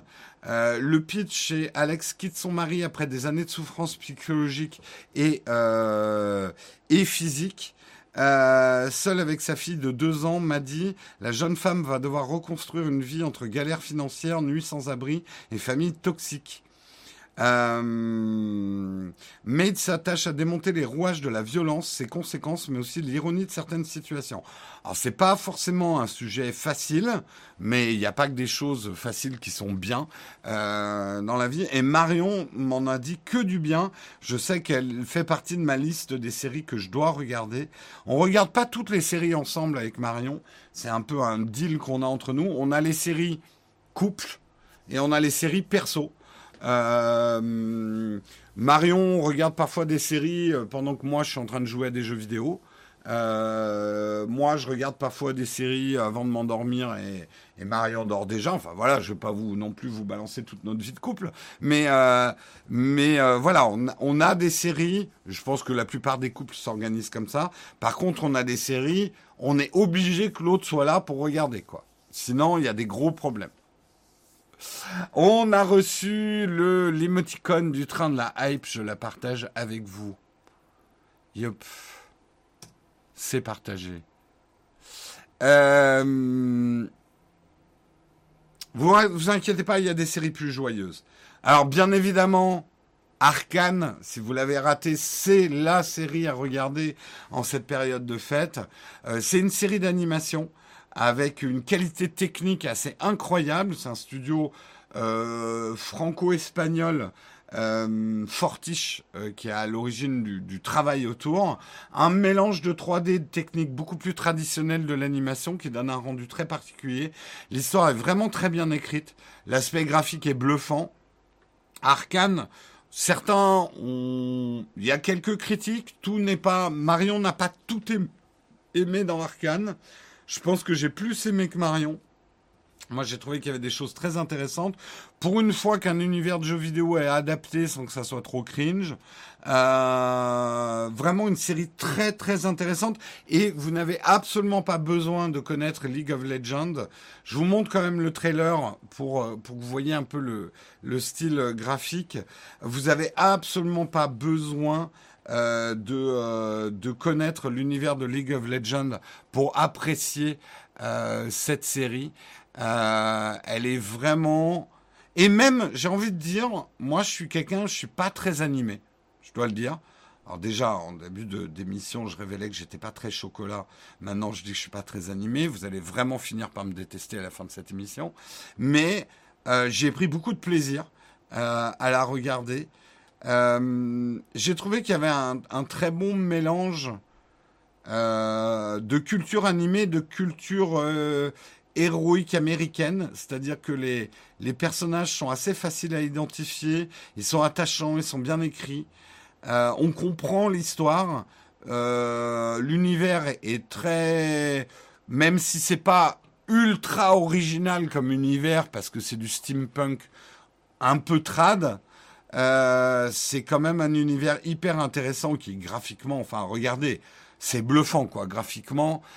C'est du cinéma dessiné quoi. C'est, euh, j'ai pas d'autre mot. C'est pour moi, j'ose le dire, c'est digne de, de, des plus grands Disney en termes de qualité d'animation ou de, de, certains Pixar.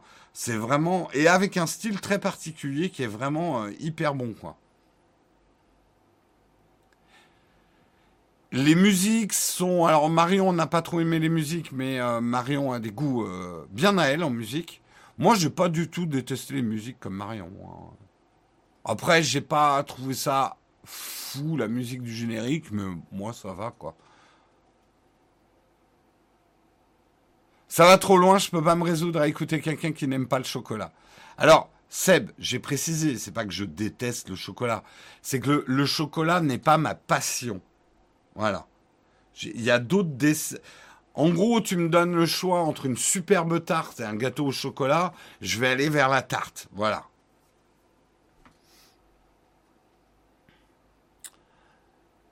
Euh, non, j'ai pas regardé l'attaque des titans. On m'a dit que c'était vachement bien aussi. Il faudrait que je la regarde.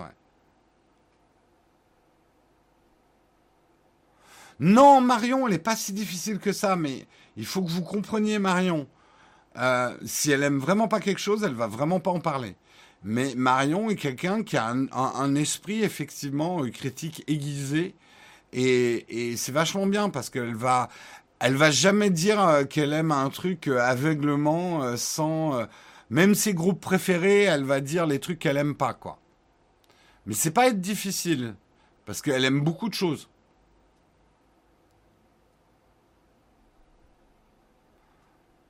Euh, le chocolat, c'est bon, mais le gâteau au chocolat, c'est pas bon. Oula, toi, tu jettes des sacrés pavés dans la mare. Hein.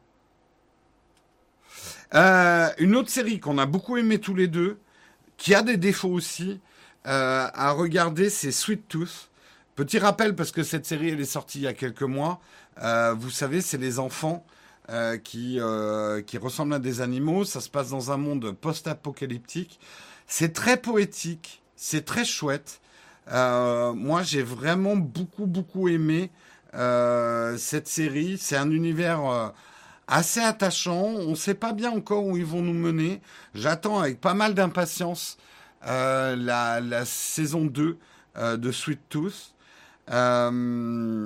c'est, on va dire, un monde post-apocalyptique vraiment pas ordinaire, puisque vous voyez, il y a des enfants mutants qui sont détestés d'ailleurs et pourchassés, qui naissent. Donc, il y a plein de, bien, entendu, comme n'importe quelle euh, euh, série euh, d'anticipation, ça, dénonce des phénomènes qu'on vit dans nos sociétés réelles, notamment de stigmatisation de différence.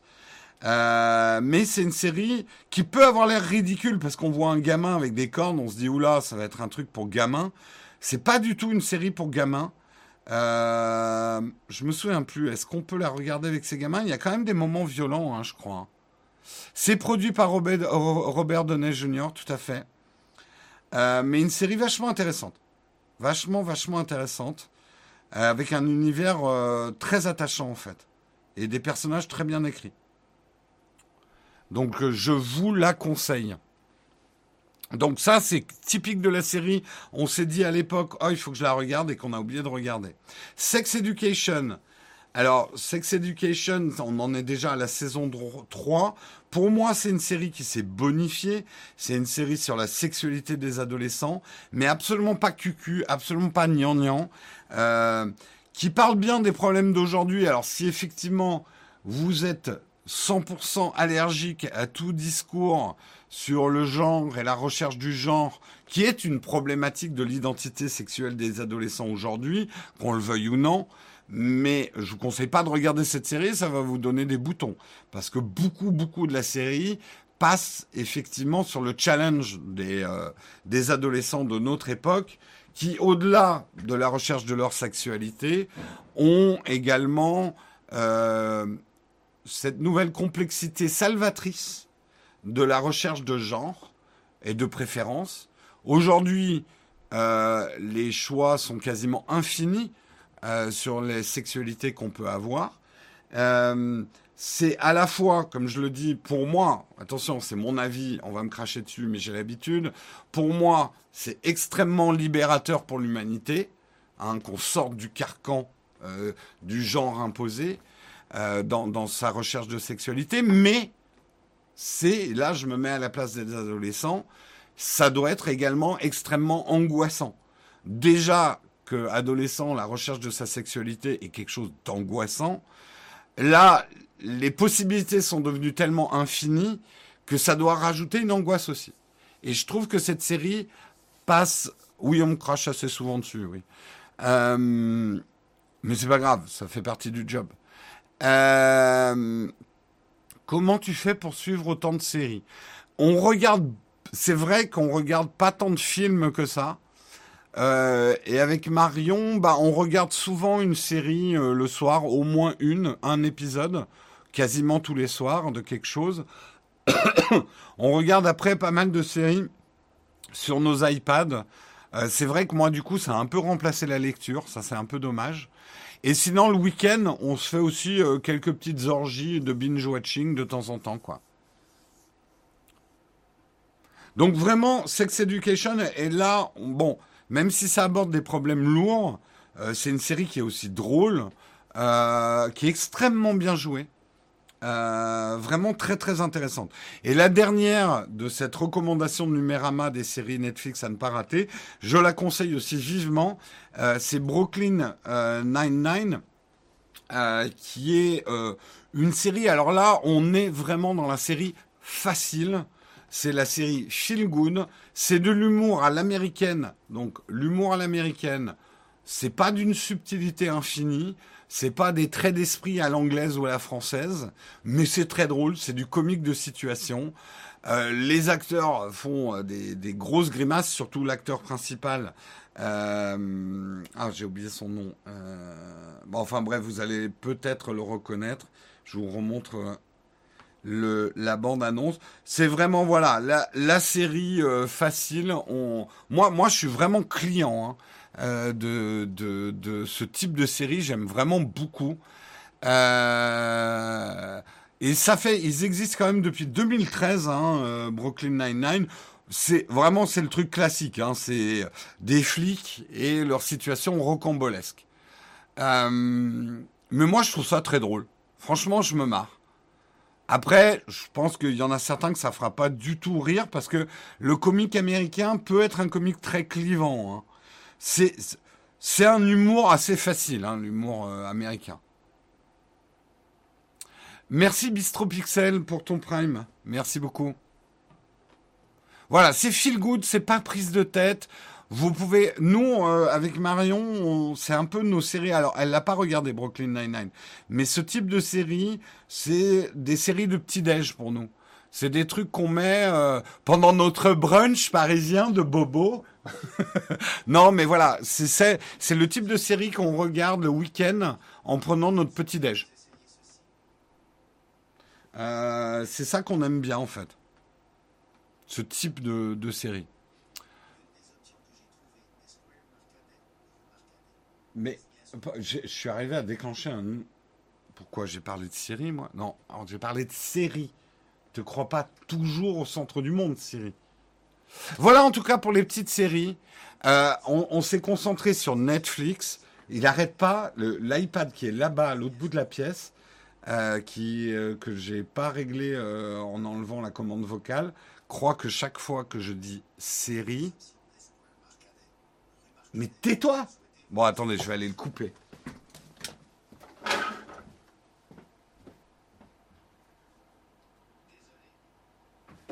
Oh, mais c'est pas vrai, hein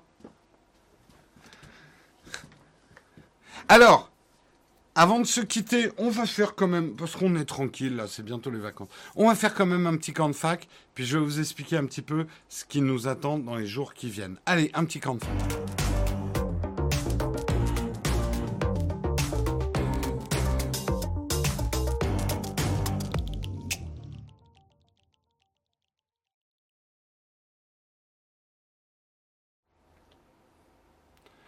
Euh... Moi, je regarde 10 séries. Allez, les camps de fac, si vous avez des questions à poser, c'est le moment. Je vous informe quand même ce qui va se passer dans les jours à venir.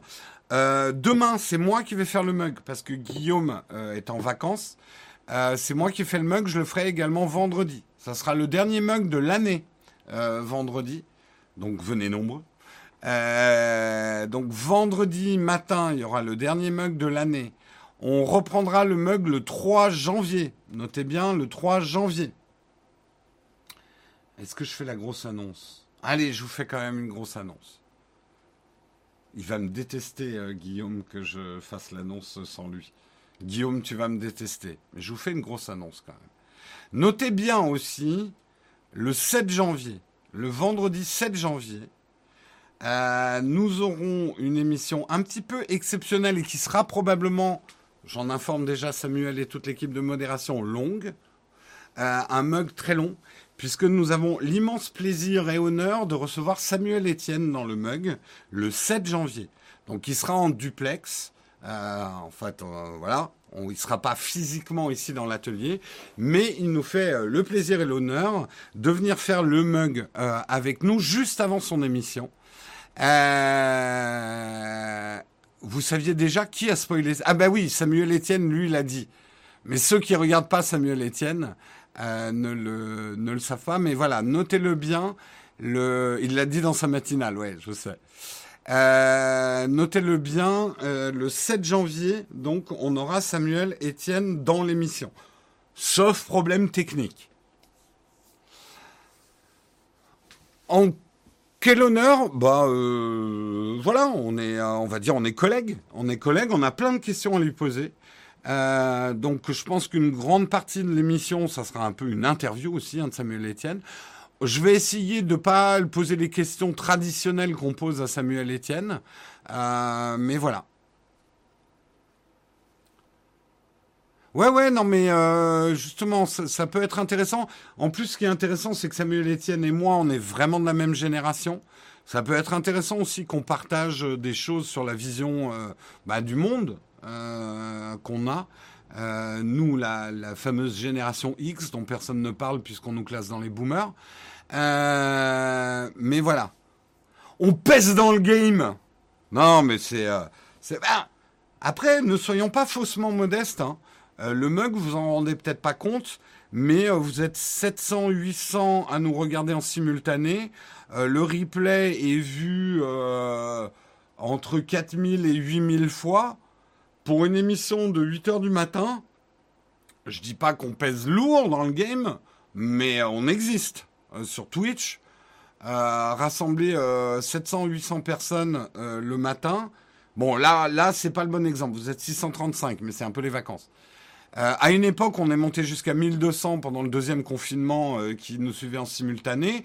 Alors oui, on n'est pas des, on n'est pas Samuel Etienne, mais à, mais euh, on n'est pas non plus, voilà, une, une chaîne où il y a 10 personnes qui regardent. Et j'ai, attention, il y a des super chaînes où il n'y a que 10 personnes qui regardent hein, sur Twitch. Euh, ouais, je veux pas faire de fausse modestie parce que la fausse modestie, c'est de la prétention déguisée. Ouais, ouais, on a, des, on a, nous, on est très content des performances qu'on a euh, sur Twitch. 600 personnes en simultané, ça veut dire au moment T, là où je regarde, vous êtes 600. Mais comme on est une matinale, il y a beaucoup de gens qui viennent, qui partent, qui reviennent. Enfin, une matinale s'écoutera. Enfin, si, il y a quand même des gens qui l'écoutent en entier, mais voilà. Donc, c'est vraiment une bonne performance pour une matinale, quoi. Euh, enfin, si vous connaissez les chiffres de Twitch, c'est des chiffres euh, déjà intéressants, hein, quand même. Jérôme et Guillaume, futur chroniqueur TV. Mais t'es fou, la télé, on, fait moins ferait moins d'audience à la télé. Non, mais sérieux en plus. Puis alors, les, moyennes d'âge de la télé aujourd'hui, c'est 65 ans. Euh, non, 56 ans, j'exagère. J'ai pas envie de faire des émissions pour les 56 ans, moi. non, je dois pas faire d'agisme. Euh, l'âge, c'est dans la tête.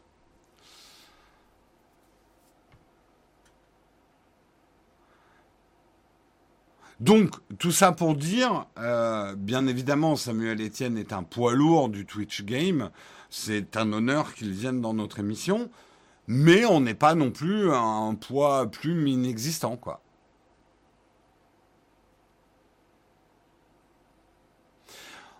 Alors, bien évidemment, si on a proposé à Samuel, c'est parce que bah, ça donnera peut-être plus de visibilité à notre chaîne.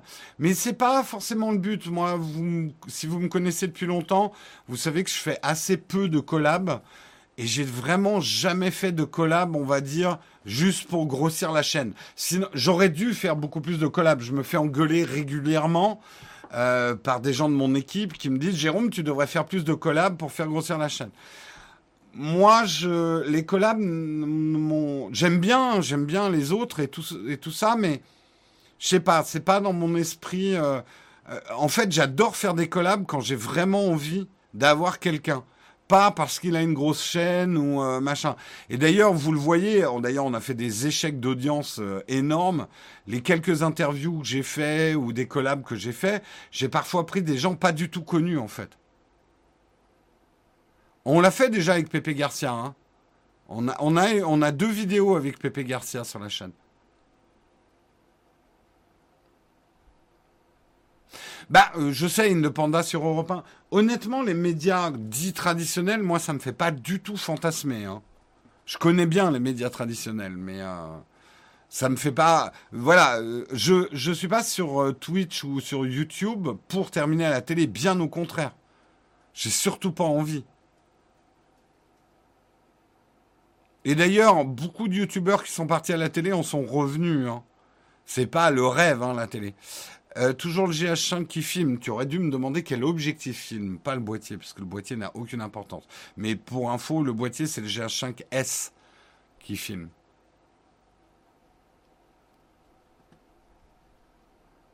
Vous payez PP pour la collaboration? Non, on paye jamais pour. Enfin, en tout cas, si quelqu'un me demandait de le payer pour une collaboration, je, préfère, je préfère vous dire que bah, ma réponse serait un grand éclat de rire, quoi.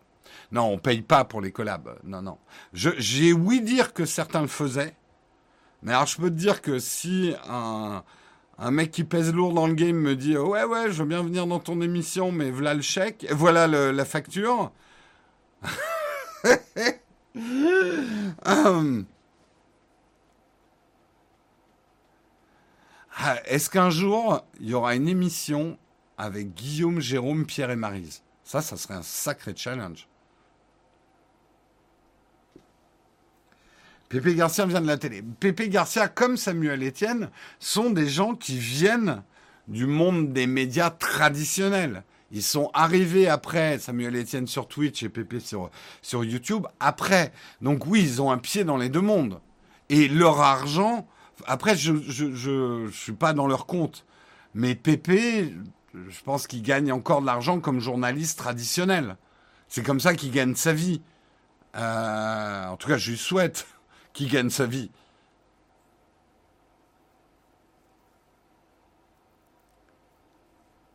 Est-ce qu'on a un Twitch achat aujourd'hui? Non, très bonne question. Pas de Twitch achat aujourd'hui et pas de Twitch achat la semaine prochaine. En fait, la semaine prochaine, on bosse, mais on sera pas vraiment là. En fait, on fait des travaux dans l'autre atelier.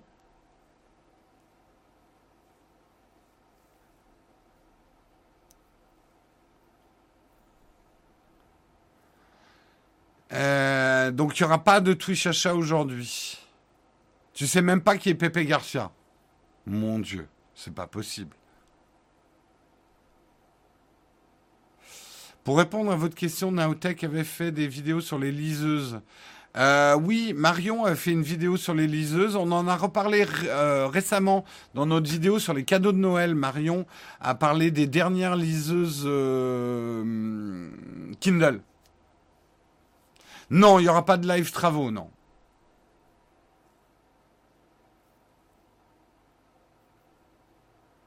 Je trouve l'autofocus du GH5 efficace aujourd'hui, c'est là où je pose la question. Alors en fait, le secret de l'autofocus du GH5, c'est simplement que ton sujet soit plus éclairé que le fond. En gros, si j'augmentais la luminosité dans le fond, il aurait plus de problèmes. Alors ça, ça marche pas non plus à tous les coups. En fait, il a ses jours. Ça dépend aussi de la position du sapin. Je suis sûr que si je rapproche plus le sapin, j'aurai plus de problèmes d'auto. Quoique là, non, voilà. Il va, il va avoir des problèmes. Il va avoir des problèmes. Ouais, on avait fait une vidéo sur les casques avec Pepe Garcia.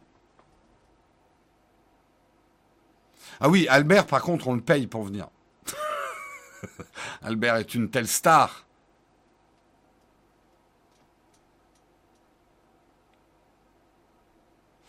Euh, merci beaucoup, Vronka, pour ton prime. Est-ce que j'ai remercié les derniers contributeurs? Je sais, il est 44, Samuel. Je sais, je sais, il est 44. Il faudrait que j'arrête un jour. Euh, mais j'ai pas envie aujourd'hui. Bistro Pixel, merci pour ton deuxième mois d'abonnement. Euh, merci Dutch, DutchV81 pour ton prime. Euh, merci Tranquille pour tes bits, tes 300 bits. Merci beaucoup. Tu viens de te réveiller, t'as tout loupé. Bonne nouvelle pour toi, Bou 0310, il y a un replay.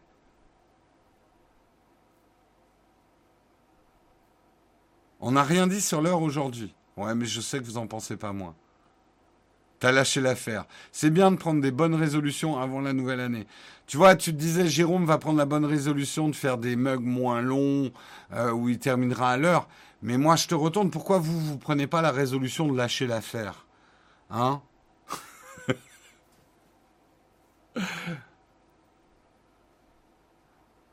Samuel, non, il a un rapport, euh, il a un rapport amour-haine avec le mug, surtout son l'heure du mug, l'heure de fin du mug.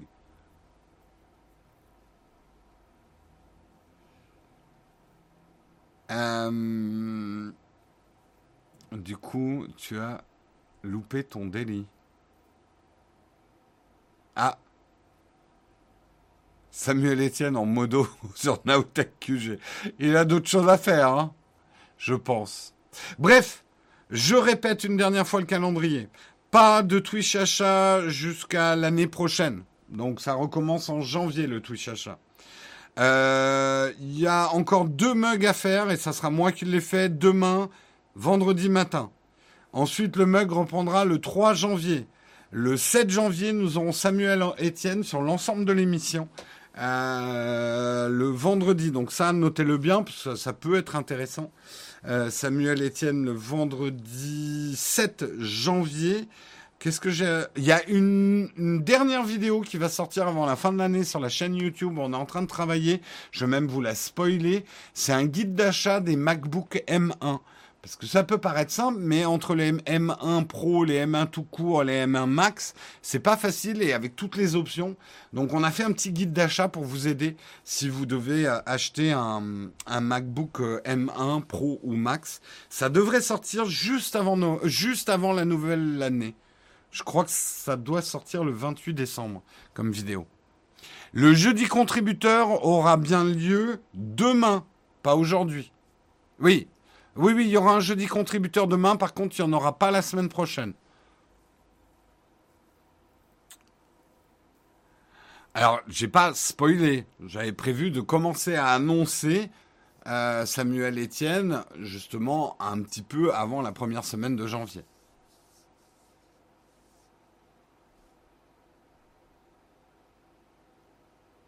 Euh, The Collection, il a plus fait, je crois, un guide d'achat sur l'ensemble des M1. Nous, on s'est concentré sur les MacBooks, en fait. Et puis, euh, c'est très bien d'avoir plusieurs, euh, plusieurs euh, influenceurs qui vous font des guides d'achat. Comme ça, vous avez une idée plus complète. C'est très bien. Pourquoi y a-t-il si peu de contenu information Tech TV à propos des nouveaux MacBook Pro et de la puce M1 alors que c'est probablement la révolution tech de cette année La tech est devenue omnibulée par le smartphone? Non, alors il y a plusieurs raisons. D'abord, il faut se les acheter quand même les M1.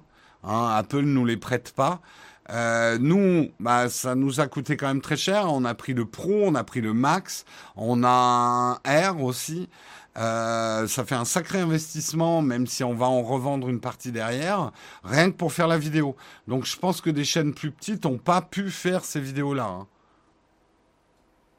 Non, il sera en visio. Euh, je pense que c'est pas plus mal avec les, les problèmes sanitaires en ce moment. Nous, là, on est en train euh, doucement de shifter en, télétravail. Euh, on porte le masque depuis un mois quand on bosse. On se fait des tests avant les émissions où on enlève le masque.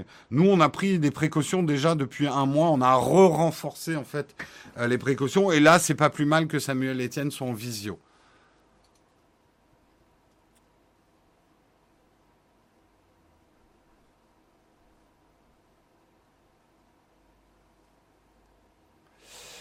Comprends pour la partie investissement, mais je parlais surtout de l'intérêt tech pour cette puce. C'est quand même une révolution qui est en train d'arriver. Nous, on pense aussi. Hein. Euh, après, j'ai quand même l'impression que les gens sont un peu moins intéressés par les specs et le hardware. Hein. Bientôt au micro, au micro, ouais. eh oui. Bon, je rappelle aussi, c'est la dernière info avant que je vous quitte vraiment. Euh, vendredi soir, on viendra vous faire jeu ou avec Marion, on viendra euh, trinquer un petit coup avec vous, euh, notamment les personnes qui sont seules ce Noël et on sait que vous êtes beaucoup, et certains n'avaient pas prévu d'être seuls ce Noël, parce que bah, vous n'êtes pas sans savoir qu'il y a une vague d'infection en ce moment. Beaucoup de gens sont testés positifs, cas contact, ou ont le Covid. Excusez-moi, j'ai une livraison, je reviens. Bonjour. Bonjour. Oui, c'est moi.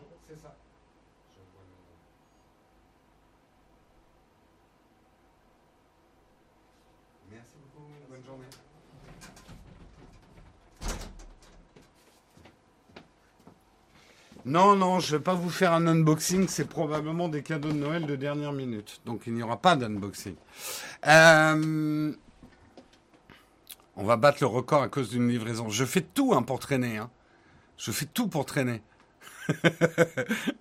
non, allez, je vous quitte là. Donc, rappel, on sera là le soir de Noël pour tous ceux qui se retrouvent un peu seuls le soir de Noël et qui n'auront pas forcément le moral. Euh, je ne dis pas qu'on arrivera à le remonter à nous tout seuls, mais déjà pour être solidaire. Nous aussi, on, bon, on est en couple, mais on est seul à Noël, on le passe pas en famille, on le passe juste avec nos chats, donc on vous fera un petit coucou le soir de Noël. Je sais pas à quelle heure, on verra. Ça dépend quand j'aurai terminé ma. Je pense faire une tourte cette année pour Noël. J'aime bien les tourtes. Faut que je regarde. J'ai pas encore décidé ce que j'allais cuisiner pour le soir de Noël. grosse décision. Allez, merci Vassili pour ton Vassili pardon pour ton dernier prime de cette émission. Euh, je vous fais Allez, on se quitte, bons amis. Je vous fais un énorme bisou. Je vous souhaite une très bonne journée, euh, des très bonnes vacances pour ceux qui sont en vacances, du courage pour ceux qui ont encore du boulot. Euh, et je sais que la période est difficile pour certains, donc on pense bien à vous. Bien évidemment, on va faire un raid qui on va raider ce matin? Euh, il n'y a pas grand monde ce matin. Hein. On sent que, on sent qu'il y a des vacances. Oui, il n'y a pas grand monde. Eh ben écoutez, alors qu'est-ce qu'elle est Je regarde ce qu'elle est en train de faire, non Yep. On va peut-être aller chez Joséphine. Attendez, je regarde s'il n'y a pas. Attendez, je n'ai pas encore décidé. On va voir. Euh, ah. Twitch. Qui y a en ligne? Qui y a en ligne? Flonflon et tout ça, ils sont pas là, ils sont en vacances, ils vous ont abandonné. Ah, il y a pas mal de monde qui est pas là. Eh ben, écoutez, euh, euh, euh, il y a Géades qui est en live. Ok, on va faire un petit raid chez Géades. Elle est en discussion, je ne sais pas de quoi ça parle, mais on va faire un petit raid chez elle. Vous la saluez au passage. il est où le raid? Boum. Allez, Géades en pleine discussion. Je lance le raid avec le générique de fin. Ciao tout le monde